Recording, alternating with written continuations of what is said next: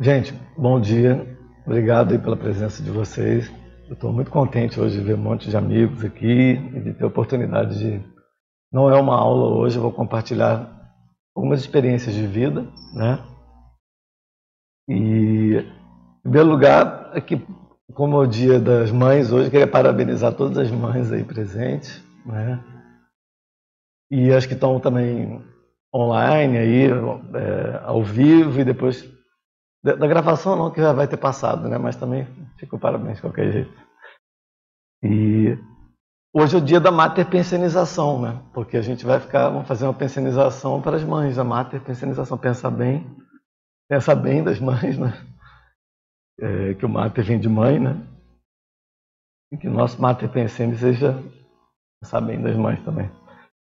E, gente, em primeiro lugar, eu queria deixar claro aqui hoje, é, como um tema um pouco delicado, né, da saúde mental, doença mental, e, e fica gravado, fica online. Eu queria deixar bem claro o seguinte, gente, olha, é, eu não sou médico, tá? Não sou psicólogo, nunca estudei formalmente na área de saúde, tá? Nunca estudei, nunca atuei em área de saúde, não sou nada, não sou coach, é, o máximo assim que a gente faz com os amigos é sentar, tomar um café e a pessoa dá um conselho, a gente dá um conselho, troca experiência de vida. Então não sou, então portanto não é uma aula isso aqui, é só uma, um relato de vivência, né? É, eu sou um cidadão normal, né? Pelo menos eu me esforço para ser, né? E apenas portador aí de algumas doencinhas aí, algumas coisas como todo mundo, né? Tipo assim, tem alguns problemas alérgicos, alergia, problema respiratório, problema. Tem algumas pedras aqui no rim esquerdo, né? Coisa normal. E as coisas assim, e o que mais? E, e, e, alguns transtornos mentais também, coisa leve, né? E, e de, que coisas que me acompanham desde que eu me entendo por gente, né? Esses transtornos e assim eles, eles realmente esses transtornos mentais fazem jus ao nome porque eles realmente se transtornam são chatos incomodam mas também assim incomodaram um pouco mais no início da minha vida como eu vou falar aqui mas também me fortaleceram muito. Então é, hoje aqui eu venho aqui de, de peito aberto assim com, com um objetivo principal o único objetivo de compartilhar vivências de uma parte, de uma parte um pouco mais difícil da minha vida, mas que para mim eu acho que eu já superei em pelo menos aí uns 50%, mais 50% um pouco, né? Tanto que hoje eu consigo estar aqui falando disso com uma certa clareza, espero, né? Se não tiver muito claro aí, vocês não estiver sendo claro, muito, vocês me falam, mas eu acho que eu superei bem para estar aqui hoje, né? E, uh, e poder estar aqui dividindo essa experiência e, de relato da minha vida e algumas conclusões também que eu tirei do meu caso. Tá? Eu não quero fazer diagnóstico de ninguém, assim eu vou fazer, nem no meu caso, na verdade, eu tenho pessoas profissionais que me acompanham em todas as, as dimensões aí de, de, eu peço toda sempre contei com toda a ajuda necessária para resolver esses problemas né e e eu quero compartilhar algumas conclusões que eu acho para o meu caso, que se aplicam para o meu caso. Não quero generalizar o caso de ninguém. Cada caso é um caso. Quero deixar bem claro.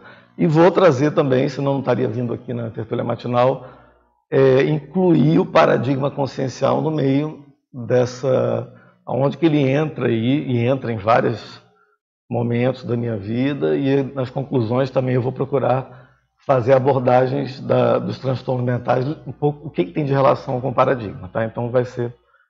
Uh, nesse sentido, eu vou incluir a nossa vivência aí do paradigma, nossa, nosso estudo do paradigma consciencial junto, né? vou fazer uma interseção. E, mais uma vez, eu não considero uma aula, porque eu estou aprendendo ainda a lidar com esses problemas, né? todo mundo está aprendendo a lidar com seus problemas Doença, todo mundo tem alguma, já teve, se ficar mais velho vai ter alguma comorbidade, é difícil não ter, tomara que não tenha, mas sempre vai ter alguma coisa. E o problema, eu, eu, uh, eu gostei muito da palestra da Fernanda, daqui presente, a Fernanda Schweitzer, que eu achei muito interessante que a saúde não é a ausência de doença. Isso aqui é legal, é a gente ter, procurar se adaptar, procurar é, controlar da forma que for melhor possível e viver, tentar viver bem, da melhor forma mais lúcida possível, com a melhor qualidade de vida possível e a gente se adaptar né, e, e usar o que também que a, os recursos que, que, a, que a época nos proporcionam aí para a gente conseguir viver melhor. Né? Eu estou aqui, não enxergo aqui, por exemplo, direito, não enxergo nada aqui, sem óculos, então, por exemplo, eu tenho uma doença aqui, né, de visão, mas o órgão aqui do visão, boto o óculos aqui, resolvido. Né? poderia optar por não usar, mas estou usando. Então a gente. É essa situação de usar os recursos que a gente tem. É, eu acho legal o meu exemplo, que é um, é, é um exemplo que eu acredito que assim ele desdramatiza, porque hoje eu convivo bem, hoje tenho uma vida bem boa, considero minha qualidade de vida bem boa, apesar de ter passado uma fase mais difícil.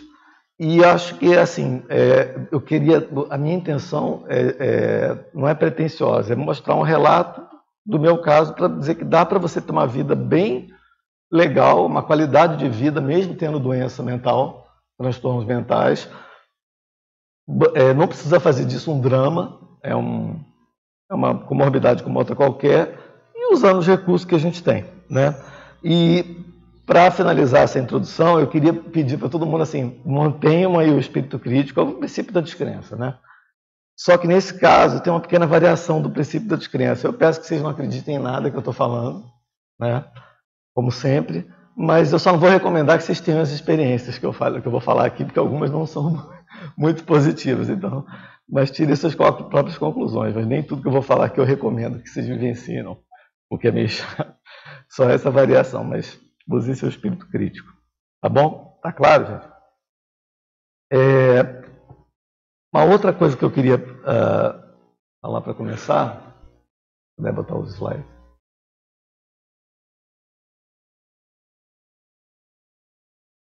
Puder botar os slides? Obrigado. Gente, eu vou falar aqui uma definição. Uh, a definição de transtorno mental, é, que é uma definição, é uma definição lato senso, né? É, tem várias definições, que é do DSM-5, que é o Manual Diagnóstico Estatístico de Transtornos Mentais. É um manual direcionado para várias áreas hoje em dia, tanto uma pessoa que se forma em medicina, psiquiatria, quanto um psicólogo, todo mundo tem acesso. É, não é consenso, mas eu, eu preguei essa definição que eu achei que ela é bem, ela é bem assim abrangente então, o transtorno mental, por essa definição, é uma síndrome caracterizada por uma perturbação clinicamente significativa na cognição, ou seja, que afeta a cognição do indivíduo, na regulação emocional ou no comportamento do indivíduo né, e reflete em uma disfunções em processos psicológicos, biológicos ou no desenvolvimento subjacentes ao funcionamento mental da consciência, na intrafísica. Transtornos mentais estão frequentemente associados a sofrimento, algum um grau de sofrimento maior ou menor, ou incapacidades significativas que afetam atividades sociais, profissionais e da vida pessoal, outras atividades importantes. Tá bom? Então, essa é uma definição bem abrangente aí, a gente é bom trazer, né, que é, é a mais vigente. E eu vou falar também brevemente aqui, uma, eu, vou, eu vou mostrar a emenda. Ah, como é que eu vou dividir aqui a minha apresentação de forma sucinta? Então, a minha ideia é fazer uma introdução aqui expositiva de 20 minutos, né? já passaram 10. Vou depois entrar em mais 20 minutos de exposição, que é a parte que eu considero mais importante, que é quando eu tive assim o meu uh, aos, aos 27 anos em 97, quando eu tive com o professor Valdo assim meu diagnóstico ele me, me, diagnosticou a primeira vez que eu tive um diagnóstico é, foi na casa dele e eu considero isso a minha segunda ressoma que é tipo analogia a segunda dessoma mesmo foi, eu, eu renasci ali porque até então eu estava nessa dimensão mas não conseguia controlar praticamente nada que eu pensava estava muito estava sujeito a uma prisão realmente mental e essa data aí foi a data da minha segunda ressoma, mesmo que eu fiquei lúcido para essa, para essa dimensão, assim, fazendo uma analogia com. E foi o que realmente aconteceu. Né? Foi uma cirurgia de destino muito séria. E é o que eu vou falar mais aqui um pouco. E depois eu vou entrar em algumas conclusões sobre o meu caso pessoal. Tá? Vai ter muita relação, no, na parte 2 e na parte 3 já vai ter muita relação com, a, com o parapsiquismo, com o paradigma consciencial. Tá? A gente vai fazer essas relações. E depois a, ideia minha é abrir no final 45 minutos para a gente poder trocar ideia, né? se alguém tiver alguma pergunta. E e debater. Tá? Reforçando que eu não estou aqui para dar aula, não sou médico, não sou psicólogo, vou relatar minha experiência e algumas conclusões que eu acho que se aplicam ao meu caso. Tá bom?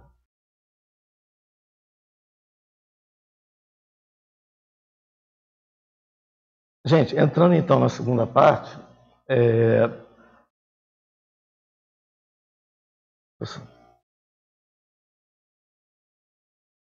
Eu vou fazer um breve histórico aqui. Eu, eu e meu irmão, a gente sempre foi muito ligado, né? Eu tenho um irmão gêmeo, todo mundo aqui conhece, a maioria das pessoas conhece. Online eu sei que nem todo mundo conhece, então vou explicar a situação. Eu tenho um irmão gêmeo Vitelino e a gente nasceu em 1970, né? É, e a gente nasceu com alguns problemas assim de, de de saúde. A gente nasceu prematuro, minha mãe teve uma eclâmpsia, e uma, uma, uma eclâmpsia mesmo séria, e a gente nasceu com 20 e poucas semanas, antes de sete meses de idade. Né? Uma prematuridade bem acentuada. É, o meu irmão nasceu aí com 1,7 kg, tá? eu nasci assim, beirando um quilo, embora a gente fosse da mesma placenta, univitelino, univitelino, né?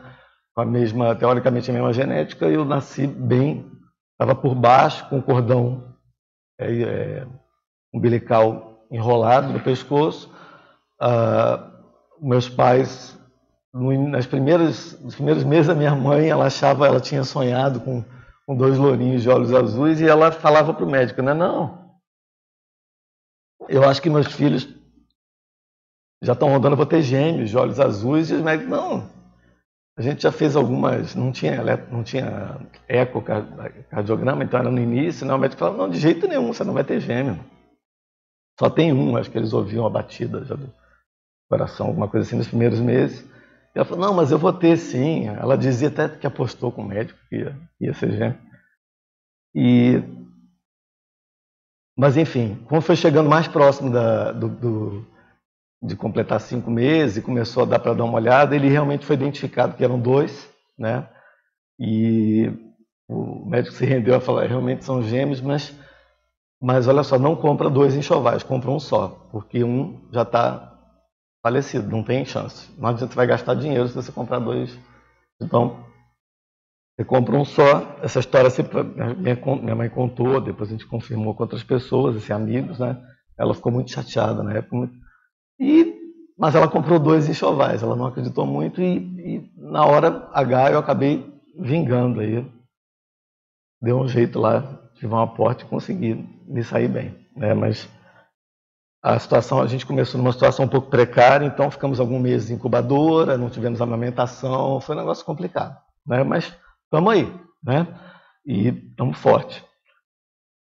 E a gente depois, é, em 95, 96, eu e meu irmão, a gente começou, a gente, eu conhecia a Conscienciologia, eu morava muito próximo do Valdo, professor Valdo Vieira, e na verdade já tinha visto ele algumas vezes passando, sem barba e tal, sabia alguma coisa, mas nunca tinha, não, é, não sabia muita coisa. Né? E em 95, 96, por uma série de confluências, a gente recebeu várias informações, ganhamos o, o, Projeções da Consciência. A gente já tinha muita projeção, eu e meu irmão, a gente sempre gostou muito de estudar parapsiquismo desde cedo, a gente era meio assim, é, fissurado no assunto de parapsiquismo e, e, um pouco de ufologia também, mas mais parapsiquismo. A gente gostava de, de entender, assim, ir no centro espírita, em algum lugar, e várias, a minha mãe frequentava várias, era buscadora borboleta, frequentava várias religiões, e eu gostava de ir em tudo para ver o que, era verdade, o que, não era. ir no centro espírita para ver se existia realmente aquilo,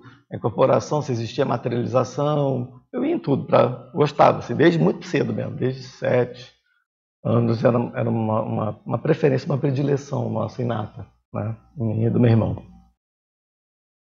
E então a gente, em 95, 96, a gente foi a primeira vez ver uma palestra do professor Valdo no Leblon. E a partir desse livro que a gente viu, Projeções da Consciência, a gente tinha muita projeção, aí o meu irmão, gente, desde pequeno, a gente tinha muita projeção conjunta, a gente já relatava aquilo, eu já sabia bem o fenômeno, mas nunca tinha visto ele descrito tão bem assim, com tanta clareza. E ao mesmo tempo também a minha mãe acessou também, já começou aí em alguns cursos do instituto. Então foram várias coisas que em 95 confluíram, a gente tinha 15 anos.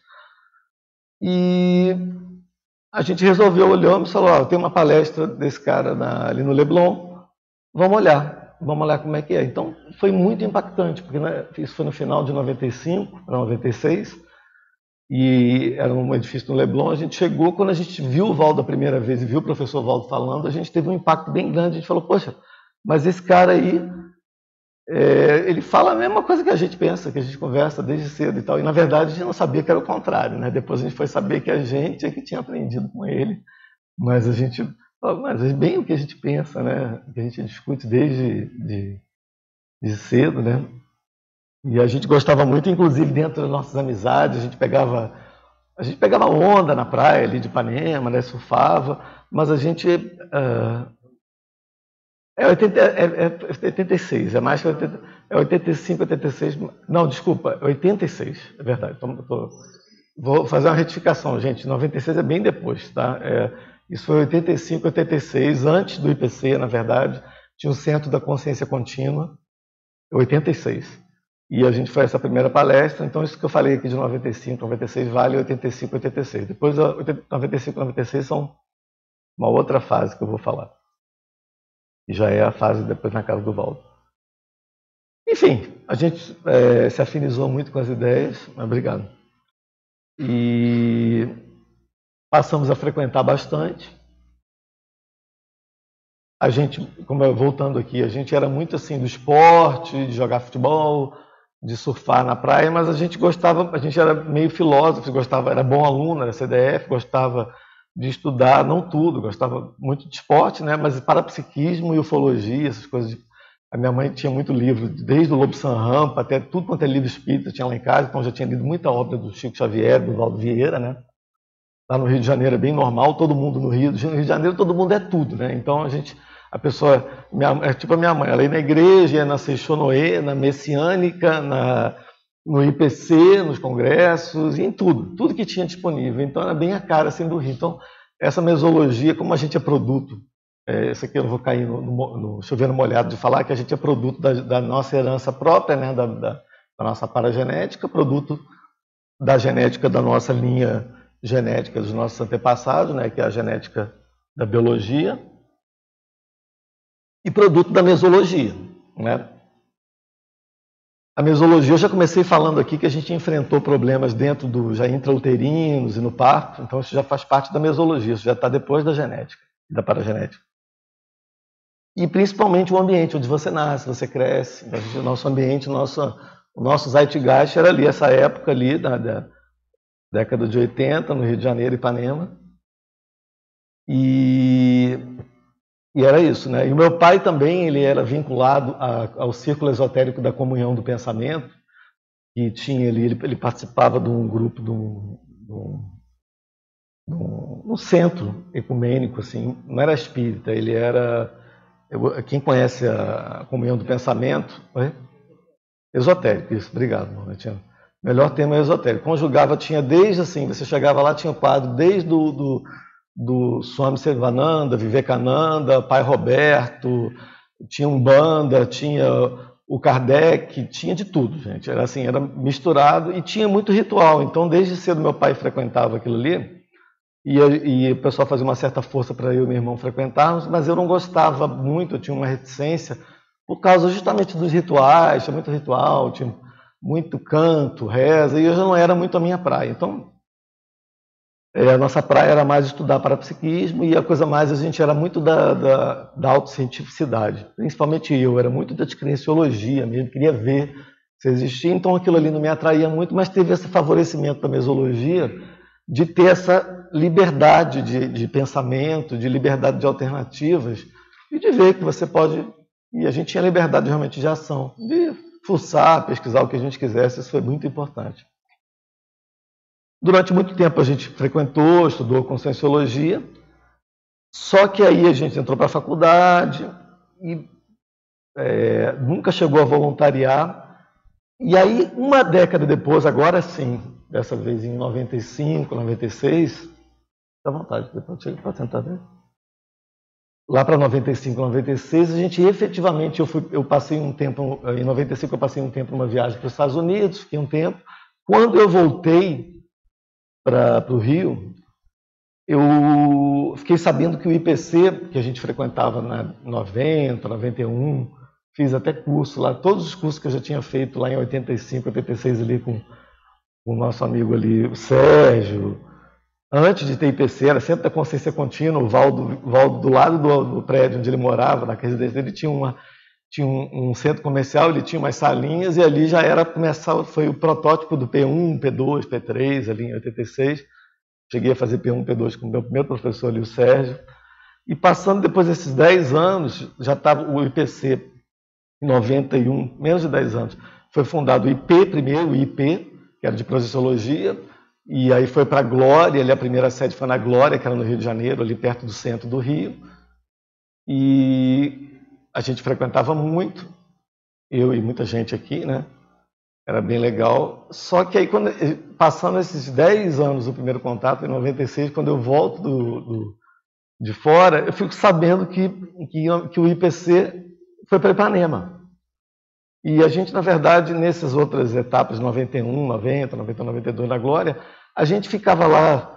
O, o Edu está aqui, o Eduardo Azevedo, que também estava sempre lá, tinha muita gente que estava já nessa época. E a gente ficava fuçando ali, vendo as palestras do Valdo, a gente passava o sábado e domingo inteiro, a gente teve esse aporte, o Valdo estava disponível de, de manhã até de noite. Uh, ele só ia embora na hora que a, que a, que a esposa dele, na época, Lisa, falava, olha, vamos embora, está na hora. E a gente só saía também, ficava, aproveitava tudo. Ali, sábado, domingo de sol, todo mundo na praia, a gente descia numa padaria que tinha, comia uma coisa, voltava, ficava, aproveitava tudo que podia do Valdo ali naquela época. Só que a gente fuçava e tal, nunca chegamos a voluntariar nessa época. E quando a gente volta, então, em 96, 10, assim, 10 anos depois, a gente. É, o IPC voltou. Eu falei, não, o IPC agora está aqui em Ipanema, eu vou tomar vergonha e vou voluntariar. Né, pô? Vamos, vamos voluntariar. Então, essa época de, de, final de 95 para 96, eu fui no IPC em Ipanema pela primeira vez pedi para voluntariar e fui aceito. Entrei na época, fiz a entrevista com o João Aurélio lá, que tinha uma diretoria Val do João Aurélio, a Marina. E agora, agora o Werner, assim, um pouquinho depois. A Marina era do financeiro e tal.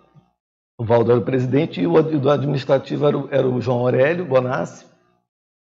E quem me recebeu foi o Loche. O Loche que era EDL. É, eu falei, olha, você vai ajudar aqui onde você pode ajudar mais era a EDL, que era o que é Editares hoje, era a antecessora da Editares.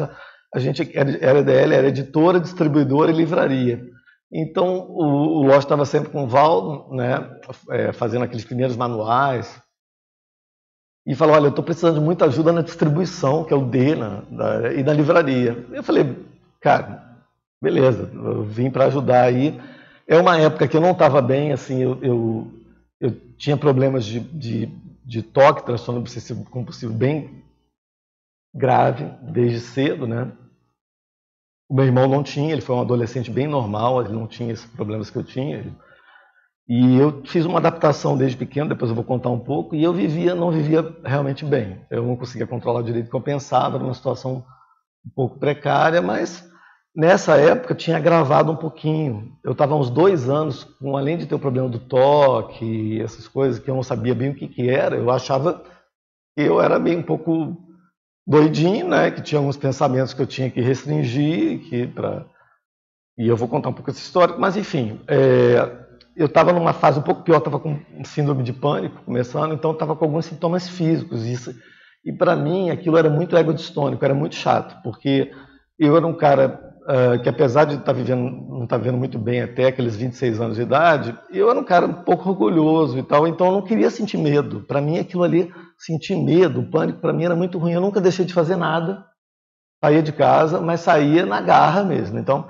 no instituto, quando eu comecei a colaborar, eu entrava mudo, saía calado. Eu entrava, tinha uma, não sei quem aqui for de lá. Agora eu estou vendo agora, eu me lembrei que a Cris entrou ali, ó, e a Cris estava sempre por lá, ela e a Tânia, a irmã dela, e eu entrava direto, e, eh, tinha um corredor grande, eu não queria falar muito com ninguém, entrava olhando para baixo, entrava no SIM, que era, acho que era uma salinha de informática que tinha os computadores, se eu não me engano era SIM, e ficava ali o dia todo, é, fazendo minhas planilhas, tentando organizar a distribuição. Na época o IPC tinha uns 70 e pouco unidades, umas 70 e pouco unidades, eu lembro de vários nomes aqui, já tinha na época, que nessa época tinha o César, já tinha Florianópolis, o Pedro, mas um monte de gente que eu só conhecia de, de nome, de telefone, né? e depois, assim, nos, nos livros, gestações conscienciais, a gente publicou artigos junto, mas gente que eu nunca tinha tido muito contato. E eu ficava ali no computador, conseguia organizar, ligava para as unidades, fazia umas planilhas, estava fazendo um trabalho assim que parecia bom, o Lost estava contente com o meu trabalho. E aí tem, chega um dia, eu fico praticamente 96 inteiro trabalhando assim, mais assim, meio um pouco antissocial, assim, eu falava com as pessoas, mas nem sempre eu estava muito bem. Aquele serviço mais de, de administrativo, né? O, mexia muito no estoque também com o Eduardo Catalano na época, né? E o Ricardo Caprari, a gente fazia parte de estoque um pouco também, vendas, e já nas palestras, tinha muita palestra no fórum de Ipanema e tudo, a gente ia lá, faz, montava a livraria, vendia, vendia uma, Vendia também uma coisinha para beber, um refrigerante, uma água. Em 97, o João Aurélio, que era o, o coordenador, me chama um dia lá na, na, na, Tem mais ou menos um ano que eu estou trabalhando. Ele me chamou lá na, na, na, sala lá onde ficava o Val, da Marina, ele lá que era a diretoria do IPC ali em Ipanema, e me convida, falou: Olha, eu queria te fazer um convite para um trabalho. Falei: Beleza. É, só que é o seguinte: é na casa do Valdo, do professor Valdo. Eu falei: pô, na casa do Valdo? E eu fiquei meio nervoso, assim, falei, não, eu topo, eu topo. O que, que é assim? Não, é o seguinte, o, doutor, é, o professor Valdo, agora 97, vai começar a fazer a transferência de toda a biblioteca dele, da casa dele, para Foz do Iguaçu. A gente já conhecia o projeto ali da, da, do, daqueles grupos de pesquisa, então a gente fazia parte do Greenvex, mas tinha um outro grupo que era da SOCIM, que, que, era lá do Rio, mas já tinha gente em Curitiba, algumas coisas também. O Valdo já estava falando há uns dois anos, assim, em Foz do Iguaçu, um terreno, um ano já, nisso. E eu, e eu nunca tinha ido na casa do Valdo, sabia que ele morava num duplex, que o andar de baixo era, era a holoteca dele, a biblioteca. Eu falei, cara, mas, pô, claro que eu quero. É, por que eu, assim... E hoje em dia não tenho certeza exatamente por que foi, se foi porque o Lost falou com ele, me recomendou, eu não sei, porque eu não tinha muito contato com o João Aurélio, né? Mas eu falei com ele, cara, eu aceito. Super nervoso, né, com o coração. Eu falei, não, claro que eu aceito. Falei, na casa do Valdo, eu queria muito conhecer a biblioteca e tal. Ah, é um trabalho de alguns meses e tal, é muita coisa para fazer. A gente vai fazer a transferência de todo o acervo do Valdo. Não é só livro, tem de tudo para Foz do Iguaçu. Falei, tá bom. E o Regis Tachtenberg, que era um amigão meu, ele já estava, ele era a primeira pessoa que já estava imbuída disso. Aí o, o João falou, tá o Regis, vai ser o Regis e você. E eu falei, cara, eu aceito, mas tem uma condição. Posso pedir uma coisa? Ele falou, Paulo, é, posso levar meu irmão junto? E ele falou, eu vou ver, eu te falo hoje mais tarde. E ele viu lá, no mesmo dia, ele falou, olha, tudo bem, falei lá, acho que ele falou com o Valdo, alguma coisa, estava aprovado. Falei, beleza, então. Só que é o seguinte, a partir de amanhã, de manhã. Aí eu falei, não, tá bom, beleza. No dia seguinte estava lá na casa do Valdo. Eu e meu irmão, cedinho. De manhã, não me lembro. E. Ó, falei. Acabou de chegar ali. Estou falando do primeiro dia que a gente chegou lá na casa do Valdo, que eu falei que eu só aceitaria o serviço se você pudesse ir comigo. E ele. Está meio dormindo, né? mas vai acordar. Quando a gente chega na casa do Valdo, tá lá a Graça, a gente ficou meses na casa do Valdo, a Graça fazia o café da manhã, super caprichado, depois almoço, sobremesa, jantar, a gente ficava lá, tinha bastante trabalho, mas foi muito, muito, muito legal. Só que eu cheguei no primeiro dia, eu não estava, esse primeiro dia eu não estava muito bem. Meu irmão chega comigo, né? Eu estava num dia ruim, realmente. Eu estava numa fase difícil, né, gente? Estava assim. E o Valdo abre a porta, recebe a gente. Ah, tá aí os dois, aquela festa aí, vamos começar o trabalho e tal. A gente entra assim na, naquele hall da casa dele, no primeiro, acabou de entrar na porta. De repente o Valdo fala, ah, vamos começar o trabalho, acolhe a gente bem daquele jeito, mas de repente ele fala, vira para mim e fala, peraí, tem alguma coisa errada aqui. Tem alguma coisa errada. Fica um do lado do outro aqui. Aí ele pegou e falou, ficam do lado do outro. Botou nós dois na frente, esticou os dois braços assim, começou a jogar energia, falou, fica os dois parados. Tem um negócio errado aqui. Aí ficou jogando assim, jogou, sei lá, uns 20, fez tipo uma assimilação, e falou para o meu irmão assim, olha, você sai. Você fica, para mim. O que é isso que, que eu estou sentindo? Que, como é que você está vivendo assim? Exatamente assim. Como é que você está vivendo assim? E eu, super nervoso já, né, com pânico, síndrome do pânico, saí de casa, chego ali, falei, cara, pois é, eu estou com um pouco de dor de cabeça hoje. e ele falou, não. Falou, não, não. Como é que você está vivendo assim? O que, que você tem aí? Você está vivendo? E aí eu falei, aí eu falei, eu falei, pô, o cara tá, ele tá sentindo. Falei, é, eu tô vivendo assim, né? Estamos vivendo assim, desse jeito aí. E ele falou, aí a gente entrou um pouco mais e ele continuou falando comigo. A gente foi entrando, ele falou, olha é o seguinte, cara, é, o que, que você está fazendo para isso aí? Você está fazendo alguma coisa? É, você está vivendo há quanto tempo desse jeito? Eu falei, você tem quantos anos? Tá quantos? Estão quantos? Eu falei, 27. Era exatamente 97, eu nasci em 70.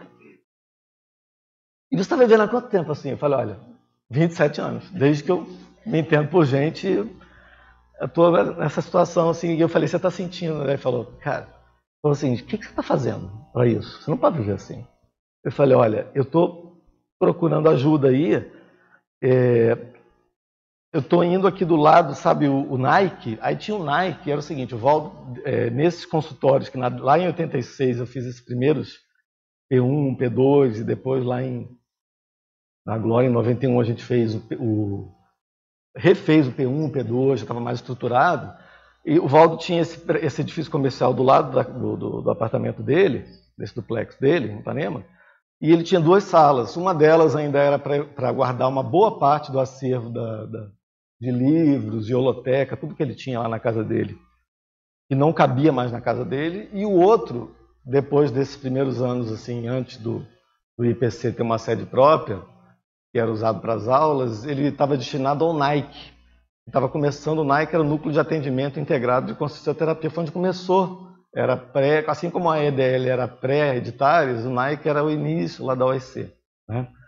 E era um atendimento maravilhoso, eu estava indo, é, me é, é, muito acolhedor, o pessoal me fazendo muito bem. Eu falei para ele, olha, eu estou indo aqui do lado, do, no edifício do lado, no teu, no teu, no teu, na sua sala comercial, estou alguns meses, assim, um ano mais ou menos indo e fazendo o atendimento, estão tá, me acolhendo, estou procurando ajuda, né? É, ele falou, tá bom, está procurando ajuda, Tá ótimo lá, com a fisioterapia no Nike tá ótimo. Só que no teu caso, você está precisando ir no médico, tá? Você não adianta isso para você agora. Você tem que ir no médico. Você tem que ir no neurologista, está entendendo? Você tem que ir no neurologista. E eu fiz assim, médico. E ele falou, ele falou neurologista para abrandar, tá? Porque logo depois ele falou, você tem que ir no psiquiatra. E quando ele falou tem que ir no psiquiatra, eu fiquei, aí eu fiquei assim, falei, é, não, você está falando que eu tenho que tomar remédio? E eu não fiquei chateado realmente porque psiquiatra nessa época, gente, assim, contextualizando, em 90 e pouco, antes da. Assim, estava começando um pouco a revolução da, na neurociência ainda, estava né, incipiente. Hoje, passando 20 anos, a coisa já evoluiu. Era um, é, existia um tabu. A pessoa que é psiquiatra era doido. E eu não tinha problema porque eu já achava desde dois anos que eu era doido. Eu não, meu problema não era esse. Meu problema foi que eu vi que quando ele falou psiquiatra, eu associei a remédio. Falei, não, cara, eu não vou tomar remédio, eu vou resolver isso sozinho. Sozinho não, eu já estava pedindo ajuda, mas eu falei, isso aqui é meu pensamento. Eu tenho isso desde pequeno, negócio está piorando um pouco, eu vou resolver sozinho. E ele falou, cara, você não vai resolver isso sozinho, esquece. Nem só é ótimo, depois você faz a, o acompanhamento, continua com a terapia, mas agora você para com a terapia, você tem que ir no psiquiatra. Você está entendendo? Eu falei, cara, eu não vou, eu não vou parar com a terapia, não vou, no, não vou tomar remédio, não vou tomar remédio, esquece. É, eu vou resolver isso sozinho. E era realmente assim, eu, meu erro nesse momento assim, eu estava procurando ajuda, eu tinha uma, mas eu era orgulhoso. É, mesmo estando naquela condição, eu, eu orgulhoso falei, não, eu vou resolver, porque eu não admitia, por exemplo, ainda mais nesses últimos dois anos que eu estava com, com, medo, pânico te dá medo, uma sensação assim, você encara uma criança na rua, você tem que desviar o olhar. Né? Na própria IPC, eu estava numa fase que eu não conseguia encarar os outros direito. Então, é, e o Valdo falou assim, cara, você não é de informática? Ele sabia, olha só o que, que ele fez. Você não é de informática? Eu vou te falar uma coisa, para você entender. O teu problema não era o software. Você não tem problema no software, você está com problema no hardware. Vê se você entende. Você tem que ir no neurologista no psiquiatra. Você não tem problema no software. Depois você vê o software. Você tem problema no seu cérebro. Teu cérebro é um órgão, você tem que tomar remédio. E eu mesmo assim falei, não, então deixa. E. Obrigado. que, que eu fiz na hora? Eu até entendi a analogia, né? mas eu mudei de assunto. Ele falou para mim bem claro isso daí. Eu mudei de assunto. Falei, não, não vou tomar remédio, cara. Esquece, eu vou resolver isso aí. Eu, esse negócio de ficar com medo de tudo e tal, tenho que resolver, não vou tomar. E aí desviei, mudei o assunto. A gente estava ali uns 10 minutos só nisso. E eu falei para ele, cara, então vamos. vamos é... eu, na verdade, eu lembro que eu estava com muita dor de cabeça, tomei um comprimido e o meu irmão a gente ali querendo começar o trabalho, eu falei para ele, cara, então vamos fazer o seguinte, vamos começar e mostra o que, que a gente tem para fazer. E aí a gente desceu para o andar de baixo, que é onde tinha realmente um monte de. A sala do Valdo lá era do, do era o 14, se não me engano, a gente desceu para o 13 pela escada, e a sala dele era só livro, um monte distante. E eu falei, cara, eu ouvi dizer que você tem 35, 40 mil livros aqui, duvido que você já tenha lido isso tudo. Eu ah, duvido, duvido. Aí ele falou, duvida? É, então pega uns seis aí, sobe aí, pega uns seis livros e dá uma olhada assim, para você ver se eu não li. Tinha livro de tudo quanto é língua, gente, e tal. E eu falei, então vou olhar. E eu estava, na verdade, assim, eu tinha essa dúvida mesmo se ele tinha lido tanto livro, que sempre falavam, né? E para mim eu achava que era meio exagero. Mas eu também aproveitei para desviar do assunto, né? E subi lá, fui, peguei a escada, era um monte de distante, subi, peguei seis livros lá, o sétimo, alguma coisa assim, de várias línguas. O fato é que eu desci com todos os livros, tinha livro em francês, tinha livro em tudo quanto é língua. Todos os livros que eu peguei estavam anotados realmente, uns mais, uns menos, e tinha um resumo no final, mas tudo rabiscado. E eu desci, cheguei para ele e falei, realmente você, você, leu mesmo, né, cara? Pô, você, como é que você conseguiu isso daqui? Só que aí quando eu desci, eu estava super... É, eu estava eu tava com uma rinite, eu esqueci, eu levei remédio para dor de cabeça, mas esqueci de levar remédio para alergia. Eu sempre andava no remédio para alergia, esqueci. E aquela rinite braba, os olhos, tudo assim. Eu já tinha tido até um edema de glote, minha garganta quase fechando aquilo. Eu com dois lenços, eu andava com dois lenços em cada bolso. E aquilo ali, eu tentando fazer parecer que eu não estava muito ruim, né? E ele olhou para mim e falei, mostrou o negócio dos livros, o Valdo era tudo daquele jeito, falou, você viu, eu li tudo e tal, ele aquele jeito orgulhoso também, daquele jeitão do Valdo, né, de brincadeira.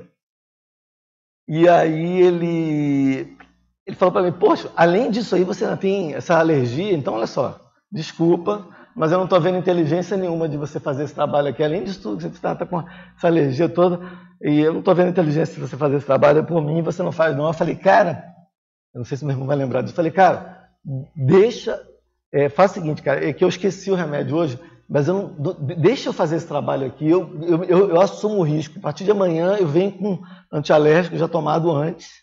Né? Meus amigos aqui mais próximos, assim, sabe que eu vou na casa de quem tem gato e tal, eu já vou com antialérgico tomado antes. Assim, eu sempre tive, antes era pior o meu problema, agora. E eu falei, eu assumo o risco, tá? Eu assumo, eu assumo a responsabilidade, deixa eu continuar nesse, nesse trabalho. Eu, ele falou, tá bom, então você vai continuar, mas é por sua conta e risco. Falei, beleza. E Fomos embora nesse dia, trabalhamos lá um pouco e tal. e fomos embora esse dia que não foi tão pesado, continuamos a partir daí. Na quinta-feira seguinte, eu fui normalmente no Nike, no meu atendimento, que eu fazia toda quinta. Esse eu não me lembro exatamente que dia, mas passou dois, três dias, ele falou para eu ir, falei, não vou procurar médico e, e neurologista nem psiquiatra. Eu já tinha ido muito neurologista por causa de dor de cabeça durante vários anos. Os neurologistas faziam vários assim, já faziam alguns exames, nunca encontravam nada e, e eu acabei tomando depois uns outros remédios, mas não vou entrar nesse tema agora. E fui no, na quinta-feira, pela primeira vez em um ano, mudou a terapeuta. Minha terapeuta, que era sempre umas pessoas agora que eu não lembro exatamente quem era, mas essa vez eu conheci a Silvia Felizmino, irmã do Rodrigo Felizmino, que era meu amigo, era cuidava do financeiro lá na, na sede matriz, lá, na, em Ipanema, no Rio. E na época eu não relacionei nem ela muito a ele, assim, porque ela só acho que eu estava tão mal na época que eu chegava já ruim. Né, na...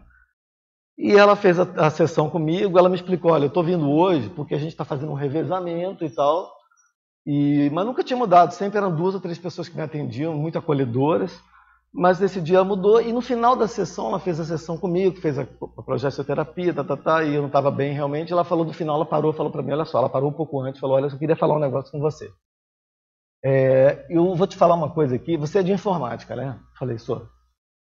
É, eu acho que você, o teu problema é mais no hardware, não é no software. Você está entendendo? Você entende o que eu estou falando? Eu falei, pô, o Valdo falou contigo, né? Falei, Valdo, pô, o Valdo falou com você, veio falar, o que o Valdo te falou? Falou para você falar isso para mim, né? Aí ela falou assim, assim Valdo, professor Valdo, não, nem, nem tenho contato direto com o professor Valdo. Falou nada. Eu falei, não, pode falar, o Valdo falou para você me falar isso. Eu falei, não, eu tenho, eu tenho conhecimento um pouco da, da, da área e tal. Você realmente está com problema psiquiátrico, você precisa ir no médico. Você faz o seguinte. E eu falei, eu não acreditava, achava que o Valdo tinha falado com ela, realmente, falou, não é possível. Três dias ou quatro dias depois, ela veio falar a mesma coisa. Ela, tá na cara que o Valdo falou, estão querendo fazer eu tomar remédio, né? E, mas ela foi bem franca, assim, eu gostei muito dela. E ela falou: você vai voltar, você faz o seguinte, mesmo assim, eu acho que você não, acho que você tem que ir só procurar médico, mas você volta na quinta-feira que vem. Voltei na outra quinta. Foi a última vez que eu fui. Ela realmente conversou mais comigo. Me deu alta. Não porque eu estava bem, mas que falou: olha, só te acompanho agora se você for um psiquiatra. E ela me atendeu a segunda vez. Foi a última vez que eu fiz a consciencioterapia na época. Depois eu fiz aqui em Foz. Mas muitos anos depois. Né? Era, era... Bom, eu, orgulhoso pra caramba, não fiz nada não fui mais na concentração, tava, continuei trabalhando, fazendo serviço na casa do Valdo, né? A gente continua indo direto, todo dia praticamente. Tinha muito trabalho e tal. É, a gente ficava desde manhã até de tarde fazendo, juntando caixa, assim, ficou meses, porque a gente mandava para Foz pela pluma. Então, cada lote que a gente fechava, era eu, Regis e meu irmão no início, e depois de alguns meses entrou o Zé Luiz Bonassi. A gente fechava uns lotes lá de 40, 50 caixas e mandava por ônibus da pluma que tem aqui em Foz, a gente já... Então, cada mês a gente mandava um ônibus inteiro, ia fazendo catalogação de tudo quanto é coisa. Depois o meu irmão entrou muito na parte de, de conchinhas, artefatos, coisas da China que tinha, tinha os outros quartos do Valdo desse segundo andar, então tinha um monte de coisa, tudo essas coisas da holoteca aí, e depois cresceu muito, mas já era bem grande na época do Valdo. E aí, é, beleza. Então, um mês, duas pessoas me falaram esse problema, eu fiquei pensando muito naquilo. Assim, eu era orgulhoso, mas falei, gente. E eu comecei a ler um pouco aquilo, vi umas reportagens do Fantástico sobre síndrome do pânico. Tinha algumas pessoas falando que.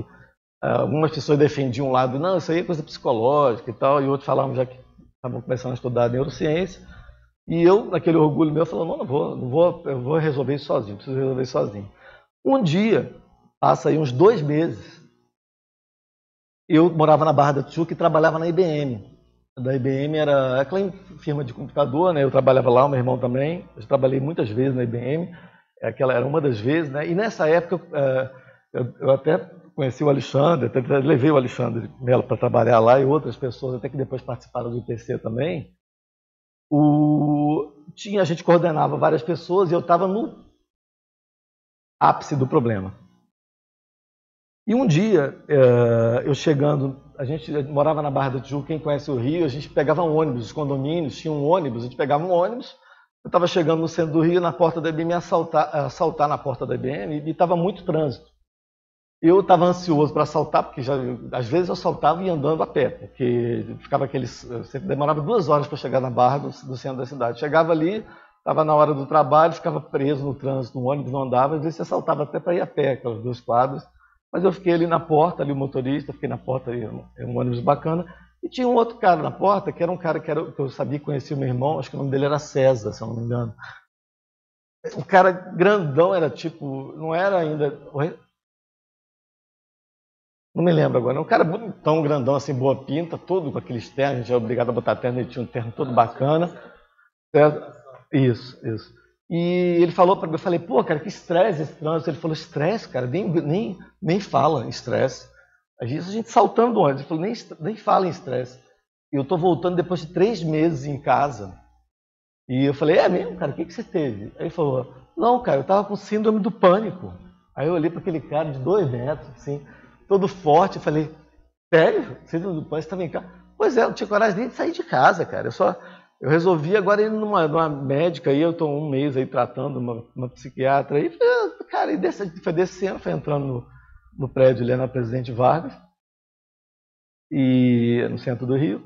Eu falei, cara, o que, que você sentia nisso? O que, que você estava sentindo e tal? Ele começou a falar, eu falei, cara, é a mesma coisa que eu estou sentindo. A gente foi subindo junto do elevador, eu trabalhava num andar ele trabalhava em outro. Só que, cara, eu me identifiquei tanto com o que ele estava falando e, ele, e aquilo ali, eu, na hora, eu fiquei tão envolvido porque eu falei, cara, você é um cara bacana desse, cara, sei lá, era quase o coordenador, ou, não sei exatamente o que, que ele era. Sim. Então, eu fui subindo, em vez de eu ir para o meu andar, para minha baia, eu trabalhava num andar diferente, fui com ele para a baia dele, da estação de trabalho dele, e a gente ficou a manhã inteira conversando. Eu só saí dali, você tem ideia, não fui no meu andar, na minha estação de trabalho, ele ficou me contando a experiência toda de vida muito parecida com a minha, e eu falei, cara, eu estou com isso daí. E ele me passou, falei, me dá o nome dessa, dessa pessoa que está te ajudando. E ele me deu o nome da, de uma psiquiatra, é, ela chama Ana Beatriz Barbosa da Silva, ela escreveu vários livros depois, assim, e ela é do Rio de Janeiro, ela depois ficou conhecida, escreveu muitos livros, e já era uma pessoa conhecida, ele falou, olha, essa moça é excelente, ela resolveu meu problema em quatro, cinco dias, eu falei, tá, isso aí, me dá o telefone.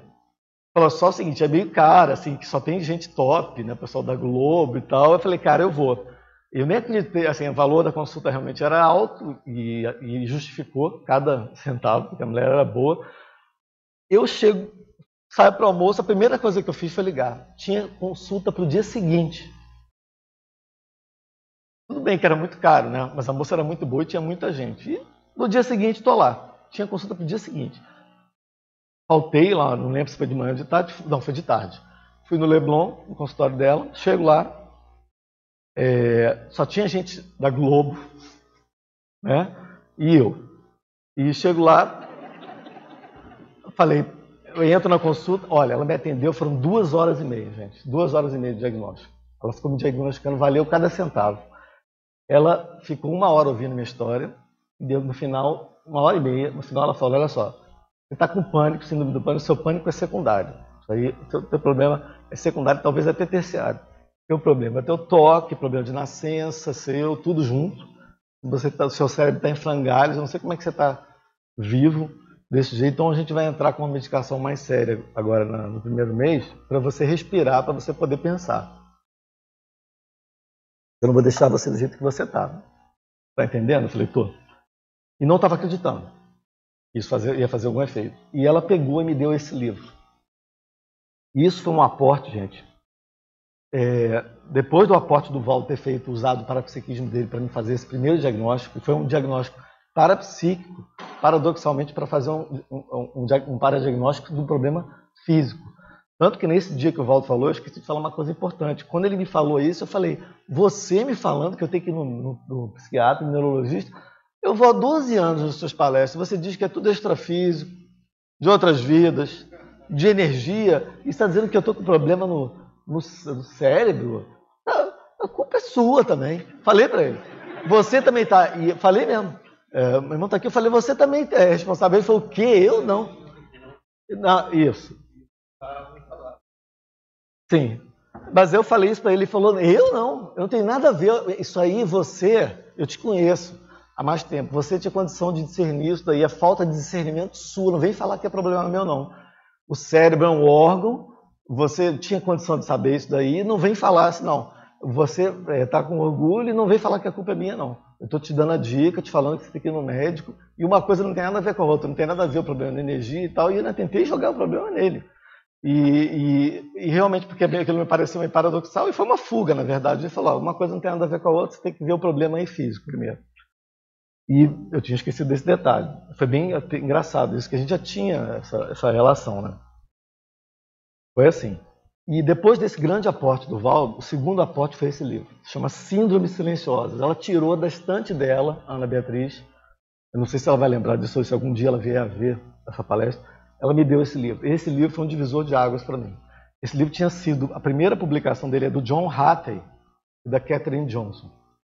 É um livro que tinha saído no próprio ano de 97 para começar a desmistificar um pouco como conhecer é, disfunções psicológicas e psiquiatras ocultas que alteram o curso de nossas vidas. E falava justamente desses problemas de transtornos mentais brandos que a pessoa não estava internada, nem totalmente doida internada, não, mas ela conseguia levar a vida dela mais ou menos, mas com muito sofrimento.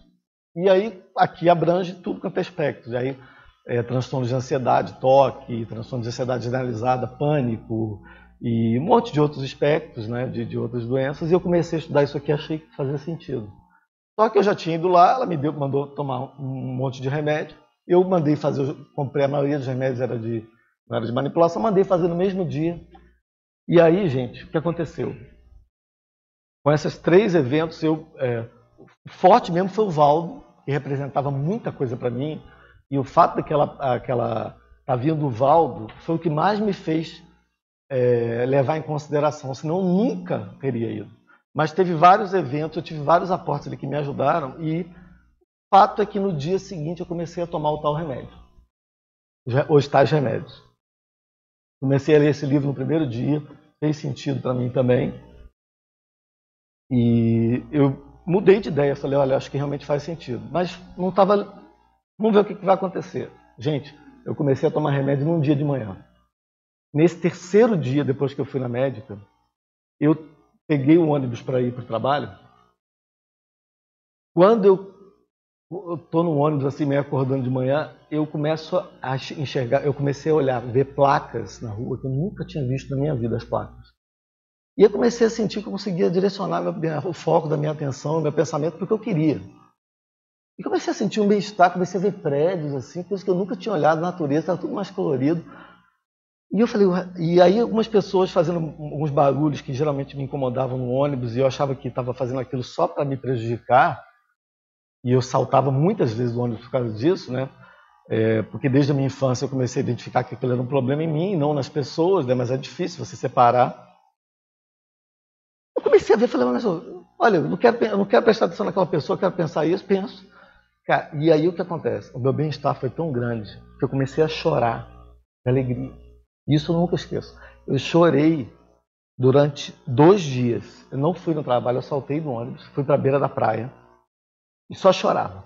Chorava, chorava. E esse dia foi a minha segunda ressoma. Foi a minha segunda ressoma, realmente. Eu chorava, chorava. Eu não fui para casa porque minha mãe não ia entender o que eu estava passando. Ela não ia entender.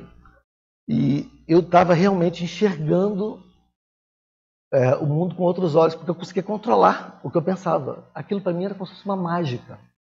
Não acreditava no que estava acontecendo. E eu fiquei aquela manhã inteira na, na beira da praia, não fui para o trabalho.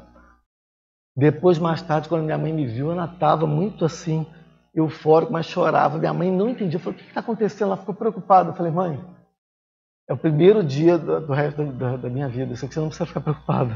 Até agora, hoje é que, que pode acreditar que a partir de hoje é que eu, eu, tô, que eu acho que eu vou, vou ter outra vida. E eu realmente, a minha mãe não está mais aqui como testemunha, a partir desse dia eu mudei totalmente de personalidade. O meu irmão está aqui, ele não deixa mentir. Cada coisa na minha vida mudou. É, eu adquiri uma nova personalidade. Assim, porque antes eu era regido, a minha vida era orientada pelo medo. Medo e pela falta de controle mental, desde os dois anos de idade. Eu tinha dois anos de idade, eu comecei, dois, três anos, eu comecei a atrapalhar o meu irmão. A gente ia para o colégio cedo, o nosso colégio começava muito cedo, eu já eh, ficava. É, minha mãe teve que botar, trabalhava fora, meu pai também botou a gente muito cedo, o colégio do nosso avô, assim, mais ou menos, né? O colégio quando a gente era. A gente foi alfabetizado muito cedo. Logo. E eu ficava amarrando meu sapato um maior tempão e atrasava a minha mãe sair, o meu irmão, porque eu queria que um sapato ficasse tão amarrado quanto o outro. E depois a meia, a meia também. A meia, uma estava falando, mãe, tá, não está igual, uma está mais, mais apertada que a outra, não dá para sair assim, está atrapalhando. E, ela, e eu acabava indo com aquilo na mão, e de qualquer jeito. E aí, quando os meses não faz muito frio no Rio de Janeiro, né, gente? Mas no, no inverno, quando fazia algum, eu tinha que botar um casaco, e eu comecei a reclamar que nesse pulso direito atrapalhava. Ah, não, não dá para botar casaco porque atrapalha aqui. E aí eu comecei também, eu não podia usar camisa com gola, e aí comecei a, a isso com 3, 4 anos, com 5, assim, começou a acontecer. Então, o que acontece? É, Não sei, no microfone. Não, mas fala rapidinho, então que eu vou continuar a exposição. Mas tem que ligar. Tem que ligar. Tem que ligar. A primeira coisa, escolhi essa aí mesmo. Você ficava três horas. Eu não aguentava ficar no ficava lá fora esperando. Pois é, obrigado. Nossa. Então, e aí o que acontece, gente? Isso começou com dois, três anos, a coisa foi piorando, né? Eu uh, fazer um negócio aqui. De alguma forma eu tentava manter minha sanidade e comecei a perceber, eu achava que eu era doido, mas que aqueles pensamentos não correspondiam à realidade. Comecei a ver como é que meu irmão se manifestava, que aquilo não era normal. Com seis, sete anos a coisa começou a piorar, começou a virar umas coisas mentais, não só do corpo, mas assim, que as pessoas estavam me perseguindo, que os barulhos eram, eram para me atingir, que as pessoas estavam pensando mal de mim, e aquilo foi piorando. Lá pelos 6, 7 anos de idade, eu comecei a ter um problema com o pé descalço. E assim, de um dia para o outro, comecei assim, eu não podia mais ver o pé das pessoas descalço. Aí eu me lembro que, que né, pequeno, é, já tinha vários problemas com barulho, até o meu irmão, às vezes, a gente ficava brincando comigo, que eu não sabia, já que eu não podia ouvir determinadas coisas, que eu tinha que sair, ou pedia para a pessoa parar. E nesse, lá pelos 7, 8 anos, começou com o pé e outras coisas. Tem coisa que não dá nem para contar aqui, de tão absurdo que era, mas assim, eu não podia ver o pé descalço. Aí um dia eu estava vendo televisão, meu irmão e meu pai na sala. Eu me lembro como se fosse ontem. Eu pedi para o meu, pro meu irmão, falei, olha, meu pai, gente, isso não tem nenhum sentido. Eu sei que eu vou pedir uma coisa sem sentido, mas você chega com o pé, eu fico com raiva do pé de vocês, não consigo prestar atenção na televisão, fico com uma raiva tão grande, eu não consigo prestar atenção em outra coisa, fico prestando só no pé de vocês. E, e tinha que botar meia, pedir para meu irmão. E o meu irmão, ele falava, sabe, pô, tá bom, então eu vou baixar o pé, já que é um negócio de doido. E o meu pai também tínhamos problema com barulho, é, mas muito pouco, né? O meu negócio era bem pior. Meu irmão era um adolescente mais normal. Adolescente não, criança, né? Só que nesse dia meu pai falou, meu pai era um pouco nervoso, às vezes tinha uma situação meio ruim em casa, e falou, pô, só tem, vocês são totalmente, minha mãe nos outros, seus filhos são totalmente malucos. E, e grande parte era por causa da genética dele, que ele era o primeiro, né? Mas enfim, era uma tristeza a situação na minha casa, era precária, gente, a situação. É, eu e meu irmão, a gente separava briga de faca com, com um mulher pequeno, é, era uma situação ruim. Meu pai vivia assim, tinha muita alteração, a família dele realmente toda, é, no mínimo epilético, todo mundo com muito problema de comportamento. Meu pai vivia com aquele problema é, de psiquiátrico, mas também semi-incorporado, né? Porque quando você tem problema psiquiátrico, também seus assediadores também é causa e efeito, né? Aquilo ali já xingava em alemão e xingava minha mãe, já era muito difícil. E ele, na verdade, falou: não vou tirar nada, vocês estão malucos e tal. Aquilo ali me impactou muito. E a partir daquele dia eu comecei a esconder. Falei: não, tem certas coisas que não adianta nem pedir. E eu comecei a esconder. Comecei, a, assim, eu, desde dois anos, eu estava me, me adaptando. E, assim, eu tentava conviver, eu via como é que os outros se manifestavam, meu irmão e as outras pessoas falavam, uma pessoa normal é assim. E eu. E, e aí o que acontece, gente? Eu, para mim, já tinha o princípio da descrença muito sério para mim. Eu não acreditava. Mas eu não acreditava no que os outros diziam, não. Eu não acreditava no que a minha mente me dizia. Porque, principalmente da mente, porque eu já achava, achava que a mente mente. E eu não sabia que era do cérebro. Não, não dá para desassociar uma pessoa. Eu não, assim, eu que sofri o problema, para mim era tudo psicológico. Era, não, não dá para separar. Tá? Hoje eu consigo separar o que é psicológico, um pouco o que é um assédio, o que é da minha cabeça, porque são muito diferentes. Uma coisa você se opõe totalmente, é uma coisa que você não quer pensar, vai totalmente contra os seus valores, é uma coisa que é incoerente, por exemplo. O que tem a ver o pé do outro estar tá ali descalço? Todo mundo pode fazer um barulho, botar um pé descalço, não tem nada, problema nenhum. Eu sabia isso, só que eu não conseguia ficar no lugar. Então, nos primeiros anos, no ônibus, por exemplo, eu chegava para uma pessoa, pedia para ela parar, ou chegava a falar para a pessoa, para com isso, está fazendo isso para mim. Só que ao longo dos anos eu cresci e fui me adaptando, vi que o problema era da minha cabeça e passei a não. Falei, não, a pessoa está no ônibus ali, cara. Ela está feliz, está subindo, está mexendo, ou, e a outra pessoa está com o pé na minha frente, ela não tem nada, fazendo nada de errado, isso aí está em mim. E eu não, não adianta, assim, quem tem um transtorno mental, gente, não adianta você racionalizar isso, porque assim, o máximo que você consegue é separar o que é certo e o que é errado mas você não consegue ficar no ambiente. Então, você, em vez de ir na pessoa e reclamar, sabendo que a pessoa não está fazendo nada errado, o que, que você faz? Você tem que fazer uma, uma, Você faz uma retirada estratégica. Você não consegue ficar no ambiente. Você ficar, você vai ficando agressivo até uma hora que você vai estourar, você não vai aguentar, dá muita ansiedade. E você começa com as obsessões te impelem compulsões. Então, o que, que você tem que fazer? Você tem que ter estratégias de fuga, né? De você não encarar, não dá para encarar. Uh, que acontecia? Toda hora eu saltava do ônibus, eu estava no trabalho, coordenava lá várias pessoas, que, a pessoa ia falar, como é que você fazia, trabalhava assim? Eu ia para o banheiro toda hora, me recompor, fazer estado vibracional, para ficar mais calmo. Então, a, quem via de fora, eu conseguia mais ou menos compensar né, e me adaptar. E era uma coisa, é, não sei se vocês estão entendendo, assim, é uma coisa complicada, eu vivi muito tempo assim, e realmente, com 27 anos, depois para mim, sério, hoje em dia, depois de 27 anos para cá, 20 e poucos anos, a minha vida praticamente virou uma colônia de férias. Eu assumi responsabilidade no trabalho, ganhei mais dinheiro, casei, tudo era fácil para mim. Tá? O meu irmão lembra, eu no trânsito mesmo, que eu vivia pelo medo, morrendo de medo, eu andava no carro assim e comecei a ficar o quê?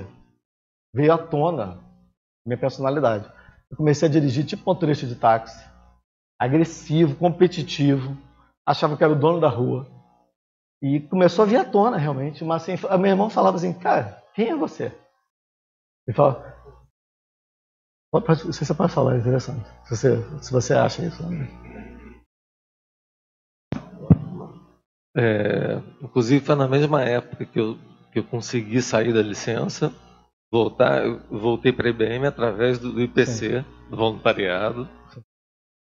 Eu fiquei uns cinco anos bem ruim, problema da bexiga, tipo, tuberculose, bexiga, uma série de coisas. Ia para os Estados Unidos. Então, quando eu consegui fazer uma mudança, você conseguiu ao mesmo tempo também dos 26 para 27 anos, mas você realmente mudou. Você não tinha, assim, ostensivamente um, um diagnóstico, era um problema mais teu contigo mesmo, tinha as facilidades todas é, intelectuais, etc. Então, conseguia fazer as coisas tanto a nível acadêmico quanto profissional, de uma forma ou de outra. Isso é impressionante.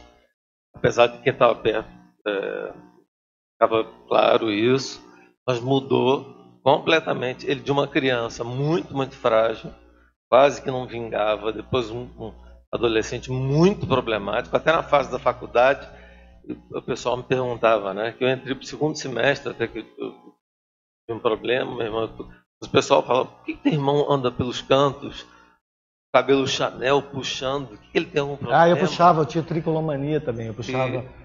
O cabelo. Vai, cara tão inteligente como ele, né? e eu, eu falava assim, não, mas é porque é umas coisinhas e tal, você vê que o cara inteligentíssimo, é, pois é, mas... É isso aí, né? Então, vou pagar um jantar. Então, pois é, então com, realmente quando eu, eu, eu saí, consegui é, voltar tá para o trabalho, você foi ao mesmo tempo que aconteceu, Foi. até o meu irmão me convenceu depois de eu testar os remédios, quando eu voltei para a IBM, ele realmente mudou aí com 26, parece até brincadeira o negócio do Valdo, 26 para 27 anos. Depois a gente, foi, a gente foi associar o negócio da maturação biológica, mas ele mudou de pessoa, tá. realmente incorporou quem ele era mesmo. E nunca é. tinha. E aí, gente, tinha veio... e até foi. Obrigado. Até exagerou em certas Agora, coisas. Sim, Toda hora sim. ia para tribunal de coisa de direção, que ele acabou virando uma pessoa mesmo. Então, de... aí veio à tona, realmente, aí veio à tona minha, assim, porque eu era orientado pelo medo, e me preservou até de certa forma aquilo ali. E, mas eu, como é que eu mantive a minha flexibilidade, gente? Então, olha só. É, ao mesmo tempo que eu era um cara muito orgulhoso, é, eu pensava o tempo todo assim, olha, tinha uma voz na minha cabeça que falava assim, olha, mantenha flexibilidade nos seus pensamentos. Não acredita em nada, não acredita no que a tua mente fala, no seu cérebro. Não acredita. É, questiona cada pensamento teu. Sempre tem outra alternativa, você pode sempre estar errado. E isso me manteve com uma certa sanidade mental nesses 27 anos. Eu tinha uma força, eu tinha vontade de melhorar, eu tinha força interior, muita força. Né? Eu conseguia me adaptar, achava que sempre tinha alternativa e que eu ia dar um jeito. Sempre achava que ia dar um jeito. Né? O que, que eu errei mais? Eu, assim, eu era muito da descrença, muito da descrença, tanto que eu, desde cedo, queria saber se existia fenômeno parapsíquico ou não, e em todos os lugares, como eu já falei. Eu era bem da cientificidade, não gost... e era muito autocrítico, muito autocrítico. Por isso que eu acho que eu consegui sobreviver a isso aí desse jeito. O que, que eu acho que eu errei? Uh, eu errei nesses três meses, porque uh, de orgulho, que eu demorei três meses entre que o Valdo me diagnosticou, mas é que eu estava realmente muito orgulhoso, mas antes disso, sinceramente, eu não acho que eu errei muito, porque o Zeitgeist da época, gente, era, era um tabu tão grande, e ninguém sabia direito. Agora, com 20 e poucos anos passados, todo mundo assim acha, ah, uma pessoa às vezes precisa, dependendo do caso, não é todo caso. No meu caso, seria mais óbvio ir num, num profissional hoje ele me mandar num psiquiatra, né? Pra, seria alguém me visse na época ia ficar meio claro. eu precisava. Então eu não me considero é, que eu errei muito por ter demorado tanto tempo para descobrir, mas o meu grande erro foi ter demorado desses meses. Mas eu, na verdade, eu acho que eu fui um pouco vítima das circunstâncias, né? E era um tabu nessa época realmente, né? Então eu não culpo, olha só, para você ter uma ideia, não, só um minutinho, você está terminando. Para vocês terem uma ideia, gente, quando eu comecei a me tratar e comecei a melhorar, meu um dos meus melhores amigos, a mulher dele, a gente tinha 27 anos, a mulher dele, é, não vou citar nomes aqui, ela era mestrada em psicologia pela UFRJ. Mestrada, já tinha terminado mestrado. Era uma cabeça. Ela olhou para mim, era muito próxima a mim, e falou: Alexandre, eu não acredito que você está tomando remédio para toque e para pânico. Tá doido, você vai tomar remédio e vai acabar. Eu falei: olha só, é, eu entendo totalmente o teu lado, porque eu, até alguns meses atrás, eu estando dentro do problema, eu não admitia. Achava que não existia isso, que era tudo psicológico. E, e só que hoje em dia eu estou vivendo muito melhor, estou pensando, eu não pensava, estou com lucidez, estou com qualidade de vida. Então, olha só, eu respeito a sua posição, mas eu estou dentro da minha cabeça, da minha pele. E, gente, uma coisa que a gente não foge, ó, você pode fugir da família, você pode fugir da mesologia. A tua paragenética pode até ajudar um pouco na tua genética. Agora, do teu cérebro, é para trocar um fígado, um rim, uma perna. Teu cérebro você não tira. Você não foge do seu cérebro. Você pode fugir para o Japão, da tua mesologia, do teu grupo Pode fugir o que quiser, fazer o que quiser, pode fugir de tudo, mas não foge do seu cérebro. Então, a manifestação na intrafisicalidade é um composto, a gente sabe do holossoma aqui, então tem que ter uma abordagem integral, tem que ter, sempre tem que ter. Cada caso é um caso. Você tem criança que você vai ver lá com 7 anos de idade, ela está boa do cérebro e ela está incorporada. Mesmo o problema dela é assédio, tem outro que o problema é totalmente do mental soma e do psicossoma, isso é a minha opinião. Mas no meu caso, eu hoje fiz muita psicologia depois disso, vamos dizer, para o software, mas eu tive que tratar o órgão do cérebro. E o cérebro, gente, tem um agravante, e agora estou falando uma conclusão que eu tirei do meu caso. Qual é o agravante do cérebro? Ele é um órgão como outro qualquer? É um órgão, né? Só que ele é, que, ele, ele é um órgão muito nobre, talvez o equipamento mais nobre que exista nessa dimensão, e ele é maravilhoso, ele permite a gente se manifestar, dar margem ao, às nossas emoções, ao nosso pensamento, para a gente estar aqui nessa dimensão fazendo as nossas reciclagens. Mas você, quando está com um problema nele, pela complexidade, ele, se você tem um problema, por exemplo, num rim, ou um problema na, no, no uma perna, você pode tomar um analgésico, um, um, um, uma, um anti-inflamatório, um antibiótico. Por exemplo, uh, hoje em dia alguém vai abrir mão de tomar um antibiótico? Vai ser orgulhoso o suficiente para não tomar, não usar um recurso que a medicina e a tecnologia oferece hoje, de 100 anos para cá tem, e vai morrer de, de, uma infecção? Não. Tem que ter discernimento, vai usar o que tem. Uh, o cérebro, você depende dele para você ter o seu discernimento, a sua lucidez primeiro, para pouco de lucidez mínima, se for o caso, se não estiver totalmente comprometido, e às vezes é o caso, para você poder ter um pouco de discernimento. Você depende dele próprio. Só que ele, no transtorno mental, na doença mental, quem está avariado, batendo pino, é o próprio cérebro. Então, o meta-problema, você depende do próprio órgão do cérebro para você ter a lucidez e discernimento para você se ajudar. Ou pelo menos o mínimo de lucidez para você pedir ajuda. Ou, dentre as, pedir várias opiniões e tentar ver dentre as opiniões possíveis dos especialistas, procurar especialistas, o que, que pode te ajudar. E você ter lucidez, força para se sustentar até você conseguir aumentar a sua lucidez. Porque que ninguém, por mais que a gente esteja fazendo uma redenção, essas coisas às vezes meio dogmáticas de ah, a pessoa tem que sofrer pelo karma, não tem nada disso. A gente tem que procurar melhorar ao máximo a nossa condição de viver com saúde. A verdadeira doença é a falta de, de lucidez, é a falta de discernimento e, a gente, e orgulho, por exemplo. Orgulho que eu tinha, o apriorismo, às vezes, que a gente tem, são as verdadeiras doenças mentais. Para essas, não tem comprimido. Para, assim, para o toque meu, às vezes para a bipolaridade, para o meu pânico, em três dias o meu pânico estava redimido. Meu toque depois, hoje em dia, 80% está resolvido. Não estou totalmente ainda. Dá para ver, quem convive comigo sabe que ainda tenho alguma coisinha, mas assim, mais de 50% eu estou melhor, senão não estava aqui é, expondo o meu caso. E no caso do cérebro, realmente a situação é precária, gente, porque o órgão que está danificado é o próprio órgão que você vai usar para ter um mínimo de lucidez e discernimento para você poder pedir ajuda.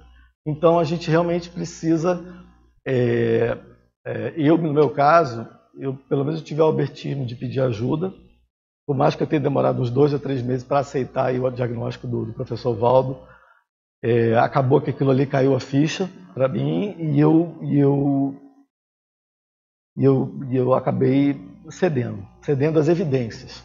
Tá? Então, uh, uh, eu acho que o mais importante realmente, gente, e que pode ser uma vitória, uma, a, a, a, verdadeira paracerebrocracia ou a conscienciocracia é você conseguir é, ter o autodiscernimento. Assim, poderia ter um caso que eu tivesse com Alzheimer, com uma, um tumor no cérebro, uma coisa que eu não teria nem condição mínima. E eu precisaria ficar dependente de outra pessoa, não teria. Mas eu ainda tinha uma lucidez mínima para. E tive muitos aportes, desde meu nascimento, para eu não falecer lá. E, do, e o aporte do Valdo, principalmente, e outras, muitas pessoas que me ajudaram em pontos essenciais. Foi uma cirurgia de destino, praticamente, que o Valdo fez comigo, mudou a minha vida. Mas é, é importante é, você ter essa busca da lucidez se a coisa não está totalmente ainda. É, é, já não foi para o buraco. Por exemplo, você está com uma, uma, demência mais séria, você teve um traumatismo craniano sério, amassou o seu cérebro, então não tem mais condição de manifestação, realmente você vai ficar dependente. Mas enquanto há um pouco de lucidez, há esperança da gente melhorar, viver com mais qualidade, mais dignidade. Essa é a principal mensagem assim que eu queria passar e a gente agora eu vou a gente pode debater um pouco, vou falar mais algumas conclusões do meu caso, tá? Eu queria deixar claro. Essas conclusões se aplicam ao meu caso. Eu não sou médico, não faço diagnóstico de ninguém.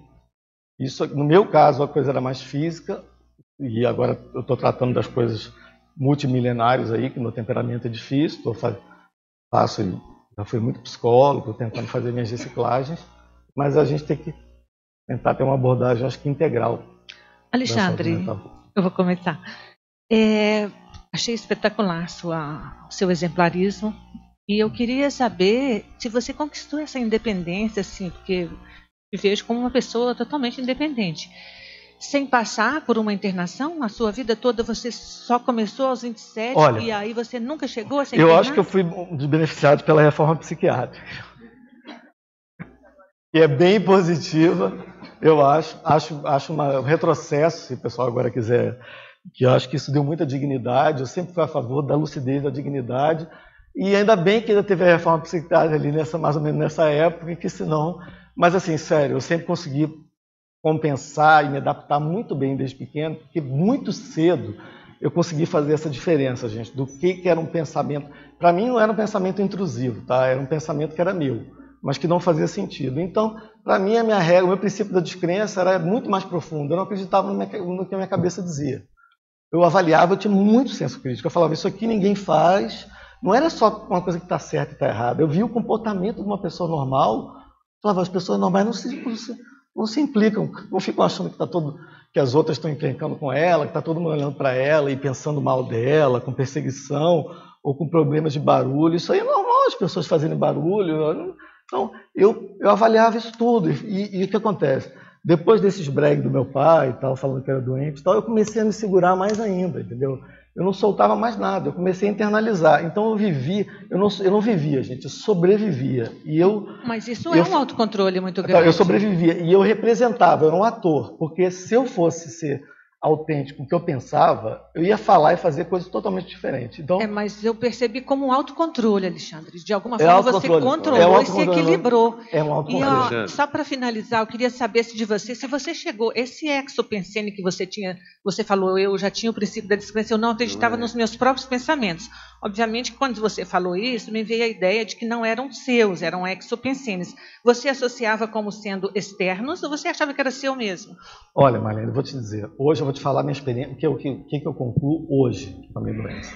Tá? A grande parte naquela época era problema do cérebro mesmo, tá? coisas totalmente doidas, barulhos, e você não, eu não conseguia. A, gente, a gente tem um problema de atenção, que é aqui do lobo frontal, do pré-frontal, que você tem que prestar atenção não só nas coisas que os sentidos, assim, mas você tem que focar o teu próprio pensamento. O teu próprio pensamento, você precisa do foco, para você decidir o que, que você vai pensar, o que, que não vai, o que, que você vai prestar atenção. Se você não tem controle do teu foco de atenção, isso é um atributo cerebral em primeiro lugar, você fica refém e a sua atenção fica sequestrada por qualquer coisa que o seu corpo sinta de desconforto ou qualquer ideia é, que você faça de que alguma parte do seu corpo está incomodando, por mais boba que seja, ou que tenha um barulho de uma pessoa te incomodando, então isso sequestra a sua atenção. Isso aí, hoje em dia, eu vejo que na época era 90%, 99% cerebral. O que quer dizer o seguinte, que não tinha assédio? Não, claro que tinha assédio. Provavelmente meus assediadores deitavam e rolavam. E quanto mais tempo eu ficasse é, com a doença é, mental, transtorno mental cerebral, mais eles estavam fazendo a festa. Óbvio que eles potencializavam o meu problema. E por isso eu precisei de uma pessoa tipo o professor Valdo, que conseguiu fazer em 30 segundos um paradiagnóstico, uma assimilação simpática, e é aí que vejo a importância do parapsiquismo e da multidimensionalidade é, para fazer um diagnóstico correto, abordando, ele abordou tudo, ele provavelmente viu tudo, ele falou, não, o problema principal, a etiologia primária, nesse caso aí, ele falou para mim, e eu falei, não, não vou, e ele falou, não, vai.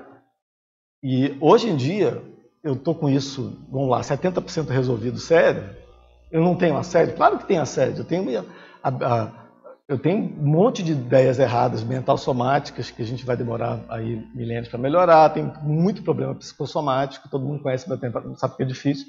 Mas eu, pelo menos, assim, eu, o básico do equipamento, né? Porque a nossa manifestação intrafísica, a gente é um produto, é que nem um programa de computador. Ele só funciona, o teu Word lá que você está usando, o seu software na tua empresa, ele só funciona se o hardware estiver funcionando também. Você tem um Word, se o Word teu não funciona, ele está funcionando, ele parou, ele começou a dar erro no seu computador de uma hora para outra, você acha que o problema é o computador ou é o Word? O Word você está usando há três anos a mesma versão do Word. Tá? E um dia passa a dar um problema no seu computador, não funciona mais o Word. Começa a dar uns erros lá malucos do Windows, mas o seu computador não apagou totalmente, não é um problema. Você fala, não, provavelmente não é no Word, então eu vou fazer um diagnóstico dos vários níveis que podem existir. Pode estar um problema na máquina, pode dar problema no, no sistema operacional, que é software, mas é uma camada. Então, você leva no especialista a fazer um diagnóstico. No meu caso, hoje em dia, de todo mundo é a mesma coisa. Você tem que olhar. Tem casos que eu acho que não tem praticamente comprometimento cerebral nenhum. É, e todos nós temos problemas psicológicos, aí, psicossomáticos e mental somáticos. Né? A gente está fazendo força para reciclar. Agora, a manifestação intrafísica, a psíquica, ela é produto de uma série de camadas. Para cérebro mental soma, psicossoma, para o produto final dessa manifestação passa pelo cérebro. Então, quando o Valdo me falou aquilo, eu falava, não, mas o cérebro é uma interface, não tem função nenhuma. Eu e meu irmão, a gente tinha essa ideia quando a gente era pequeno. A gente só via o lado do parapsiquismo. Então, é, é aquela coisa da, da dicotomia. E a dicotomia, esse negócio da bipolaridade, a bipolaridade consciencial é pior do que a bipolaridade cerebral, a bipolaridade do, do, do transtorno, transtorno da bipolaridade. Porque a gente tem esse pensamento, às vezes, dicotômico, de achar que tudo é, tudo é, é, é, é físico, tudo é energético, tudo é. Tem vários níveis, gente. Cada caso, volto a falar que é um caso. Meu caso, eu posso falar da minha experiência pessoal, que era mais nesse sentido da o que estava pegando, a bola da vez, o que estava pegando era o meu cérebro estava rateando. Hoje em dia não é tanto, meu problema já é outro. Entendeu? Então esse é o caso que eu posso expor. Eu não Alexandre. posso falar do caso de ninguém. Deixa eu te falar aqui uma coisa.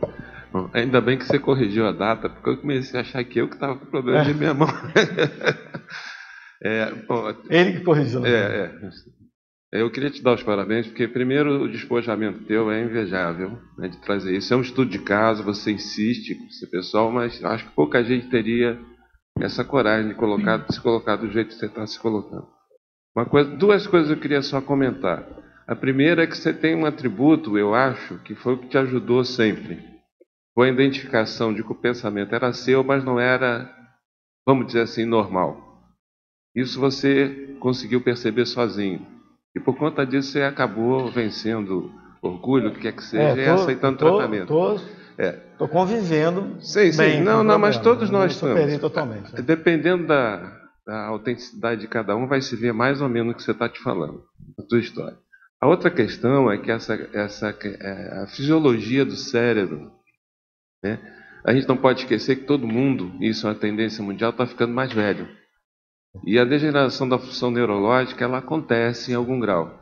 Então, além de tudo, eu acho muito oportuno você estar trazendo isso, porque a gente tem que começar a trazer isso para o nosso dia a dia também. Eu, para ilustrar teu exemplo, a minha mãe, você vê, minha mãe em 99, ela começou a ter os sintomas de Alzheimer. Eu já estudava muito psiquiatria. E uma pessoa, minha mãe estava com 52 anos, teve Alzheimer precoce, eu falei, uma pessoa não muda de personalidade. Ela começou a ficar muito é, libidinosa e lúdica, e falar umas coisas muito impulsivamente na cara das pessoas, e ela não era do comportamento da minha mãe. E ela começou a ter justamente a, de- a doença degenerativa, nem era com idade avançada, ela teve um Alzheimer precoce, mas eu até lembro que eu comentei né, com meu irmão, com meu pai, meu pai, eu falei, meu pai falou, pai, agora que você está tomando remédio, você acha que tudo é, tudo é do remédio, do cérebro?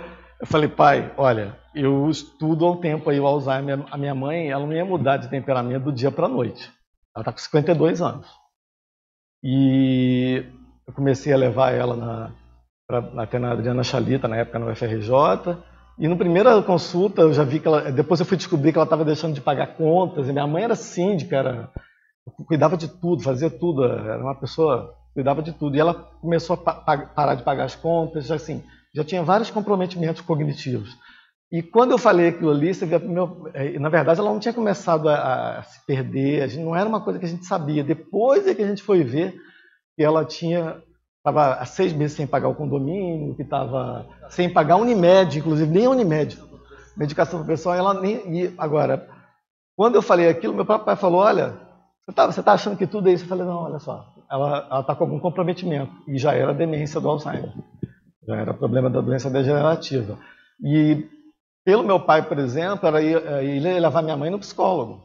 E eu falei, não, minha mãe não vem, não- a pessoa não muda de temperamento aos 52 anos. Eu estou vendo pelos sintomas dela, é, de alteração de libido e de, de impulsividade, começar a esquecer que isso aí é doença degenerativa. Então, vamos, vamos ver. Não, é, a tem problema, ela vai no psicólogo, ela tem os problemas dela, mas isso aí não é, isso é outra coisa. A tradição diz que a gente, o, a pessoa idosa, tende a esquecer a coisa, né? A questão da memória. Não. Mas existem distúrbios de comportamento Muito antes vem o comportamento. a já proximidade de estrutura, estruturas cerebrais e a Muito- gente tem que estar atento. Muitos anos os antes, nossos gente, quem- amigos, quem é, começar a ver uma é- alteração O caso de do, comportamento. o caso do né? papai tinha um agravante aí, né? Até Não, o papai ficar incapaz. Mas o papai, é assim, vou só Até o meu pai ficar incapaz, pai ele tem- mesmo não admitia. Não, mas eu não e falei do papai. Hã? O meu pai, gente, teve Alzheimer também, agora faleceu, tem. Tá fazendo É, na Copa do Mundo Só que ano ele passado. teve um Alzheimer realmente normal. É que um Alzheimer aos 80 não, não, não, anos. mas aí eu, do- Alzheimer não, normal. mas eu vou discordar. O papai, a gente sabe bem, você já falou, deve entender várias vezes aqui, ele teve durante muito tempo esses distúrbios, até talvez mais sérios do que os nossos, né? e ele jamais, é, pelo próprio orgulho, cara, alemão, ele tinha, era muito admitiu. inteligente de controlar tudo e tal. Então ele jamais teve assim o- a sandália da humildade de poder admitir que tivesse algum Sim. problema tá- psiquiátrico. mesmo com tudo isso. Tá, agora, o orgulho do meu irmão, uma, uma grande parte que, que não, não pude falar aqui, isso está certo, mas você talvez não tenha lembrado. Eu estava saindo de cinco anos, que você me ajudou muito, com dificuldade, a gente ia para os Estados Unidos, ficava internado, às vezes você me ajudava a fugir da, é, é, por causa de analgesia. Não, não, é uma coisa é séria, é bem é sério, sério mesmo o negócio, que eu tive um problema de, bem sério de, de, de dor e tal, e até hoje não tenho sequelas. Meu irmão adiou o início da vida dele adulta por causa disso. E quando a gente estava na casa do Valdo, nessa época, uma coisa que mexeu muito com o orgulho dele foi uma das vezes que o Valdo ia para o quarto e voltou. Você não se lembra disso? Voltou da, da, da projeção.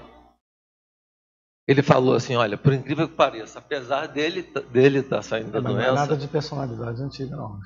Como é que é? Não é nada de passado, não. Passado de? Não, tá. Não, nada a ver. Não, tá bom. Desculpa, eu sei o que eu estou falando, cara. Tá só, tipo, só pareço doido, mas não sou. Tem nada de doido. É, apesar de dele estar tá saindo do problema, de, estar tá com esse, esse problema de, de bexiga, etc., tá tentando voltar, as coisas, está debilitado, o problema principal quem tem central é você. É você. Isso, isso junto, associado com porque pro Valdo, pro Valdo que era uma pessoa, pro Valdo que sempre foi um cara muito acima da média, mesmo em 1970, se fosse, nunca foi um tabu a, a pessoa ter um problema psiquiátrico. Ah, sim, Valdo Porque ele assim. tinha muita instrução tá acima, acima da média, era um cara inteligente. Quem que era? Então, Alexandre, aqui, aqui. aqui. Peraí, quem estava primeiro? Aqui. Eu acho que ela estava mais tempo. Ladies first. Ok.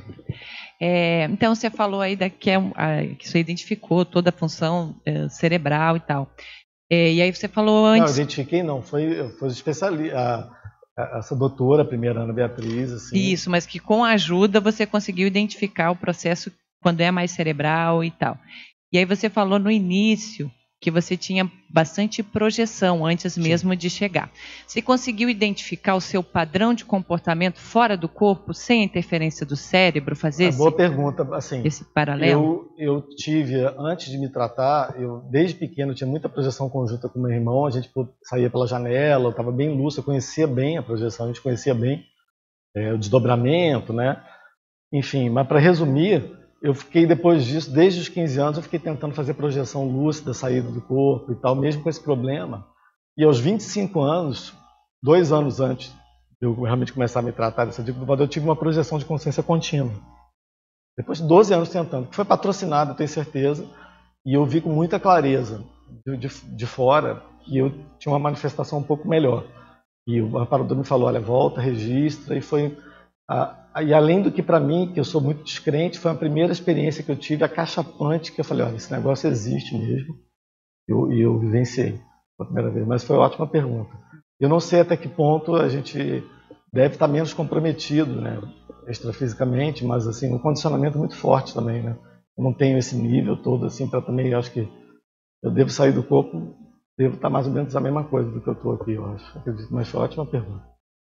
Alexandre, uh, não sei se eu não captei, com a resistência à medicação e tal, uh, uh, você conseguiu deixar ou ainda tem o um acompanhamento? Não, a primeira coisa que, depois dessas duas horas, depois eu fiz o acompanhamento durante muitos anos com, essa médica, e isso é legal, foi boa pergunta.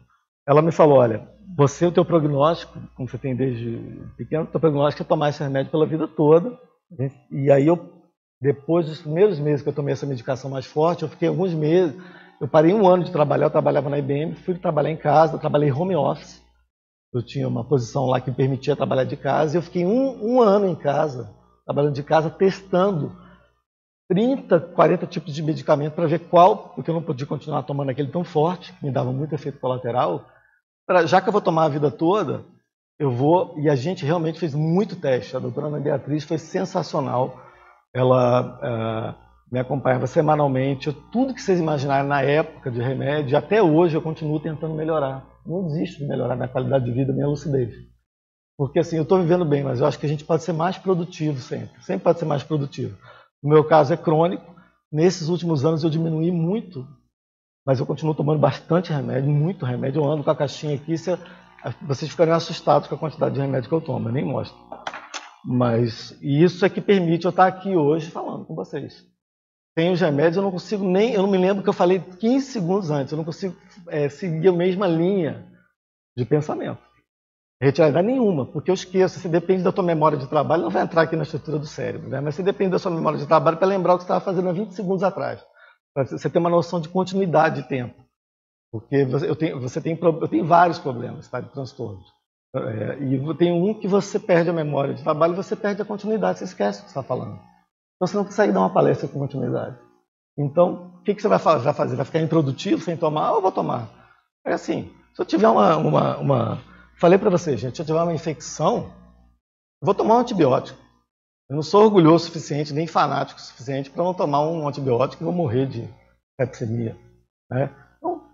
Então, acho que a gente tem que. A pior doença é a falta de lucidez, falta de discernimento, o apriorismo, o orgulho, né?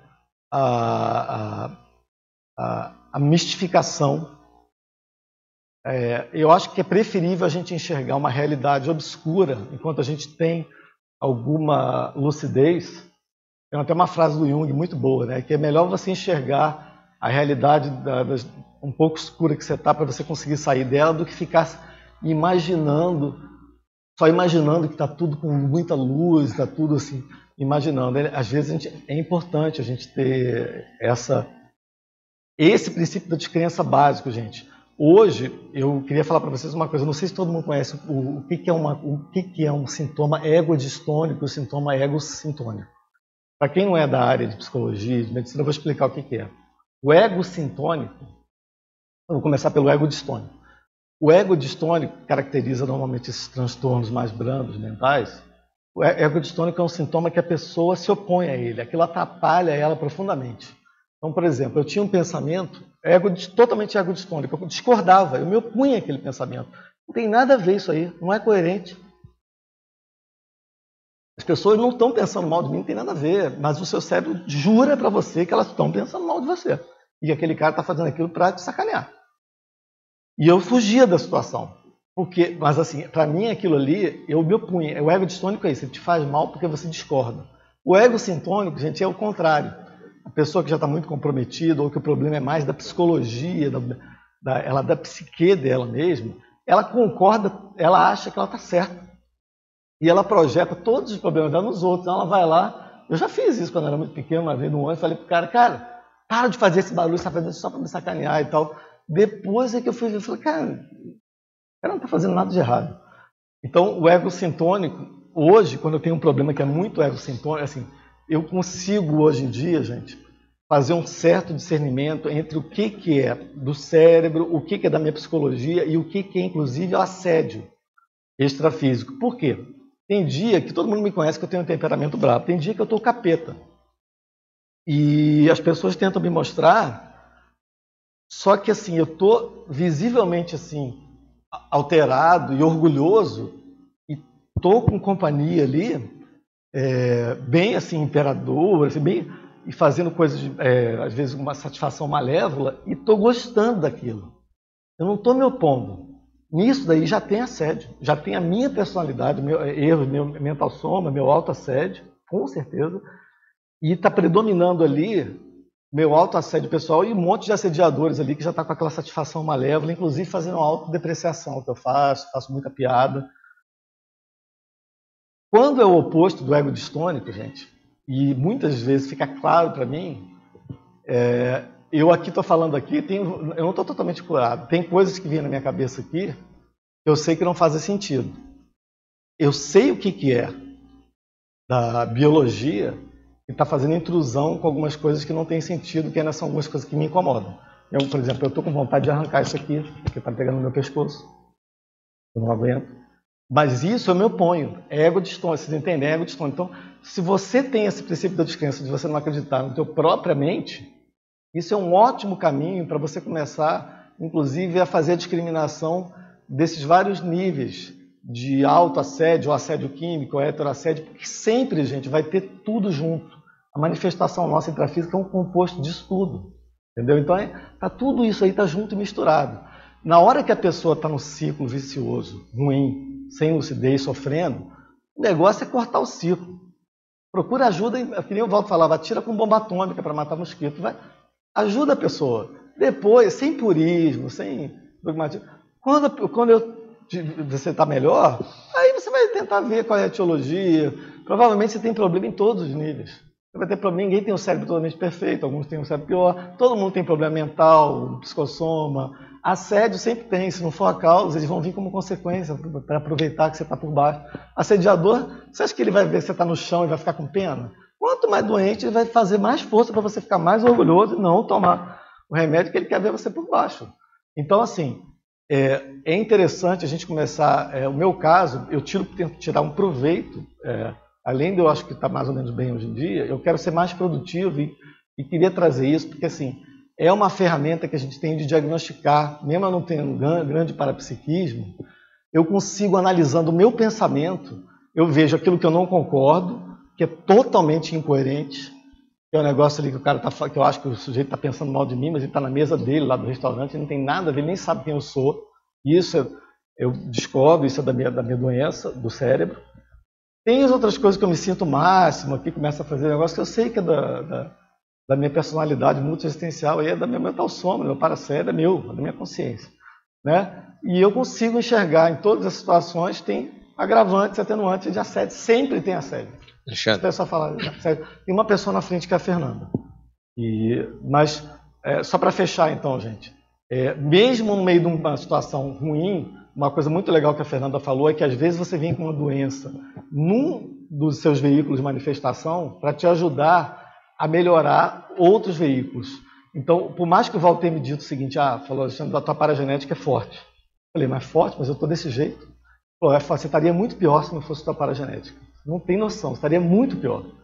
Porque é você já tinha a situação de ter uma restrição, só que a coisa, os acidentes foram muitos, a coisa saiu muito pior do que o, que o prognóstico inicial, por isso que você tem tanto aporte para tentar te dar uma força, mas o prognóstico seria muito pior. E eu falei, mas como que a paragenética? Não, a paragenética foi superavitária, senão estaria muito pior. E, mas não tem como você tirar o corpo fora, porque o teu passado, se você nasceu nessa genética dessa família, estava toda alterada, a gente não tem como tirar o corpo fora. Por que, que eu nasci nessa família? Porque lá atrás, a minha paragenética lá de trás, eu fiz besteira.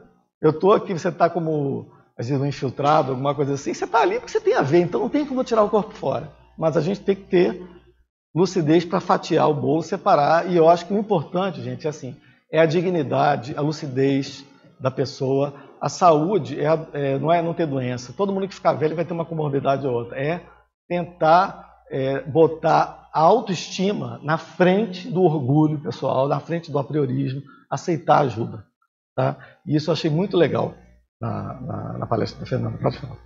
Eu, eu ia trazer algumas perguntas que eu acho que você respondeu agora, é, em relação a, a essa causa holobiográfica que você trouxe sim, já, sim. e em relação ao temperamento que você explorou um pouquinho mais sim. agora também. Então, acho que nesse momento só me cabe reconhecer que eu acho que esse exercício da gente fazer o exemplarismo, né, e de resgatar os nossos colegas, porque se a gente tem uma expressão de é. saúde ou de doença, é porque a gente também tem um, um conjunto de consciências com a gente nessa, né, com essa dinâmica de manifestação. Eu acho que esse tipo de exemplarismo reforça e faz a, a o resgate é, aí Só deixar claro que eu não tenho interesse de resgatar ninguém, tá, gente? Eu tô mal tô conseguindo me segurar. Olha, a acho minha que ideia você tá lascado, é, então. A minha ideia é fazer uma exposição, cada um aproveita o que quiser disso, tá? Assim, eu estou falando do meu caso, são conclusões, eu posso estar totalmente errado, tá? Eu, são conclusões que eu tiro do meu caso aqui, que eu pus, e eu não não estou fazendo inferência na vida de não sou profissional de saúde, tá? Não sou coach, não sou nada, tá bom? Alexandre, dentro do que você está expondo, tudo isso daí, dá para ficar claro que uma das dos trafores que você tem, até na, na linha das inteligências múltiplas, é a inteligência intrapessoal, né, que a gente poderia falar de intraconsciencial. Você distingue muito bem aquilo que é biológico, aquilo que é seu mesmo, é. da personalidade, né? Tentando. Não, mas mais do que a média. Até pelo seu relato, é visível isso né, essa distinção, aquilo que é assédio e tal. Alguma coisa. E dentro do que a gente já conviveu muitos anos, né? Desde a. Falei de você no início. É, eu conheço, conheço tá? você desde a adolescência. É, tanto você quanto seu irmão, isso eu falo para muita gente, tem um processo de superdotação. Quer dizer, você, você ressaltou aí algumas dificuldades, o processo cerebral seu, mas eu sempre coloquei vocês como uma condição, a gente já conversou sobre isso, de superdotação. Um dos aspectos que eu destaco, e talvez muita gente não conheça, você mesmo falou aqui um pouco, que já jovem lá na IBM, vocês conseguiram ter um sucesso muito grande, muito cedo, já conseguiram até a questão de patrimônio e tal, que era muito acima da média. Quem era lá do Rio de Janeiro e acompanhava, via o destaque que vocês tinham, principalmente a partir da informática. Isso era um, é um indicador desse processo da inteligência. Então, onde que eu quero chegar? Você consegue também distinguir bem, como você destrinchou, a questão que é sua, o que é cerebral, o que é o processo patológico, o que é do assédio, a questão dos amparadores, como é que você vê também na hora que você percebe pensamentos ou extrapolações de assistência? Olha, eu acho que estou começando a vivenciar isso mais, sabe, Lúcio? Assim, ter alguns momentos assim que, que tem que partir da gente próprio, né? E que, que consegue criar um ambiente um pouco mais de harmonia, de pensamento. Sem, eu estou procurando a ajuda de vários amparadores que eu tenho aqui, procurar fazer menos autodepreciação, ver mais a parte traforista. E a série Exologia me ajudou muito nisso, né? Porque você vê que você não. Você tem algumas coisas, muita coisa ruim, mas tem atributos que podem ser úteis, né? E eu hoje em dia, quando eu consigo um ambiente mais harmônico, com menos autodepreciação e menos sarcasmo, menos assim, eu vejo que faço um conceptáculo para o Mike Pex muito melhor. E eu tenho conseguido, essa semana aqui, eu consegui praticamente uma coisa que considero praticamente uma psicografia, que a minha mulher está de testemunha aqui, a Luciana, e foi ontem ou anteontem, que eu acordei, escrevi páginas aqui como se fosse um parapsiquismo mental somático, que eu nunca tinha tido essa experiência, e eu atribuo eu estar tá com uma, uma atmosfera, um holopensene, cada vez mais salutar, eu acho que isso aí, eu estou começando a... Perfeita pergunta, eu acho que cabe a gente fazer o predominar o Holopensene mais positivo para fazer o conceptáculo, porque eles querem ajudar a gente. Eu sempre tive muito aporte de informação, não posso reclamar, mas o resto depende de mim, de eu manter um ambiente ísdo, é, um Holopensene ísdo, para poder afastar um pouco mais os acessos e deixar uma margem de acesso para os amparadores. Assim. Alexandre, no B. É. Eu. Então, gostaria de fazer uma pergunta em relação ao remédio. E ele tem que ser seguido com a base médica, né? com a receita. Sim, tudo certo. Porque hoje é muito comum também as pessoas tomarem remédio por conta Sim, dela então não recomendo. E causar vários problemas por causa disso. Acha Sim. que tá, ah, estou tomando remédio, mas tem gente que toma remédio demais, né? E tem, ó, gente, para a gente falar que a gente não falou só de um, de um ponto, de um lado do espectro, né? Esse espectro, vamos dizer, de, de especialidade, ideologia, para a gente não ficar, como eu falei para vocês, assim, dicotômico e bipolar, porque eu acho que o pior é a consciência ser bipolar, não é o cérebro. E a gente tem essa tendência de ser bipolar, não só na política, mas em tudo. Né? E a gente tem que aprender a conviver com a divergência. Não tá, tem muitos casos diferentes do meu, que não é o meu caso, que a pessoa acha que está tá, tá tomando remédio demais, e deveria não estar tá tomando tanto remédio. A gente não pode é, querer generalizar, cada caso é um caso. Tá? Isso foi bem colocado, mas eu acho que a gente tem que olhar os dois lados do espectro e tentar ficar mais ou menos no meio do caminho. E considerar, basicamente, uma coisa que eu aprendi com o Valdo, Cada caso é um caso, seja para coisa física, para multiexistencial. Gente, assim, a gente infelizmente está chegando no nosso horário, tá? Eu queria muito, primeiro eu queria fazer alguns agradecimentos aqui. É, eu queria agradecer, em primeiro lugar, minha esposa, a Luciana Salvador, aqui, que é literalmente a Luciana Salvador, quer dizer luz salvadora, né? E ela é a luz salvadora da minha vida, né? Que eu, que eu amo muito. E o, depois, em segundo lugar, o meu irmão, que é companheiro aqui meu de, de, de dificuldade nessa vida. A gente passou muita dificuldade, realmente. Então, aí, firme. Se não fosse ele, eu não estava nem aqui na, em Foz do Iguaçu. E estamos juntos, Rica. Obrigado por tudo. Meu pai minha mãe, meu, o Valdo e os Serenos, que me ajudaram com aporte desde o meu nascimento e depois com muita informação, muitos aportes em momentos muito importantes, críticos, várias cirurgias de destino na minha vida que me permitem estar aqui hoje falando com uma certa, mais ou menos com uma certa clareza aí. E eu também queria fazer um agradecimento especial a três pessoas aqui, quatro pessoas que foram minhas amparadoras. Primeiro, o Loche, que me ajudou em momentos cruciais da minha vida.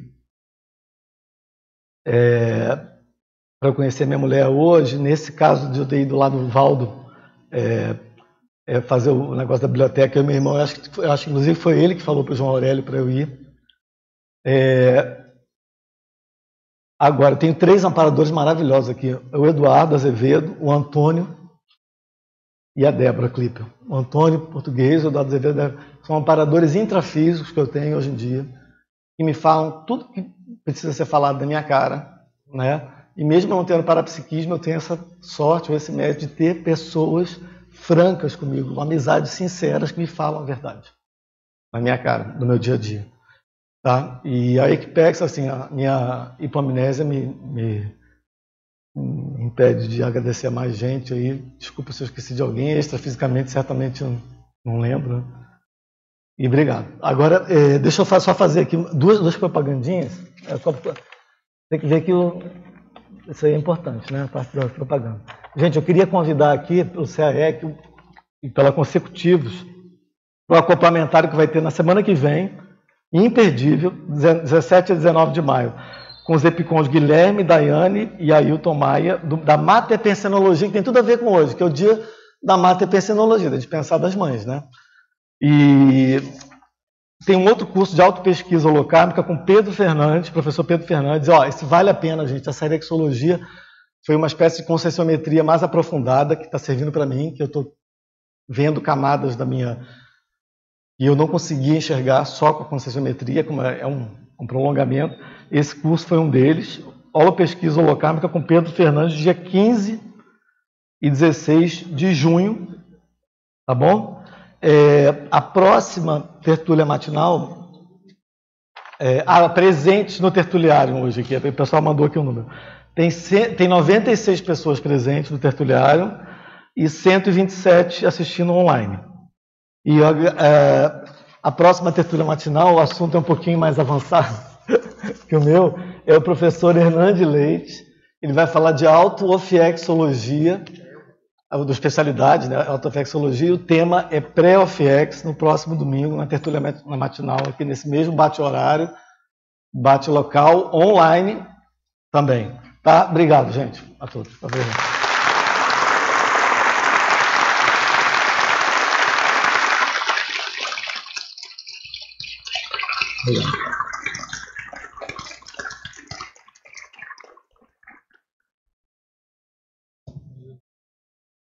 ¿verdad?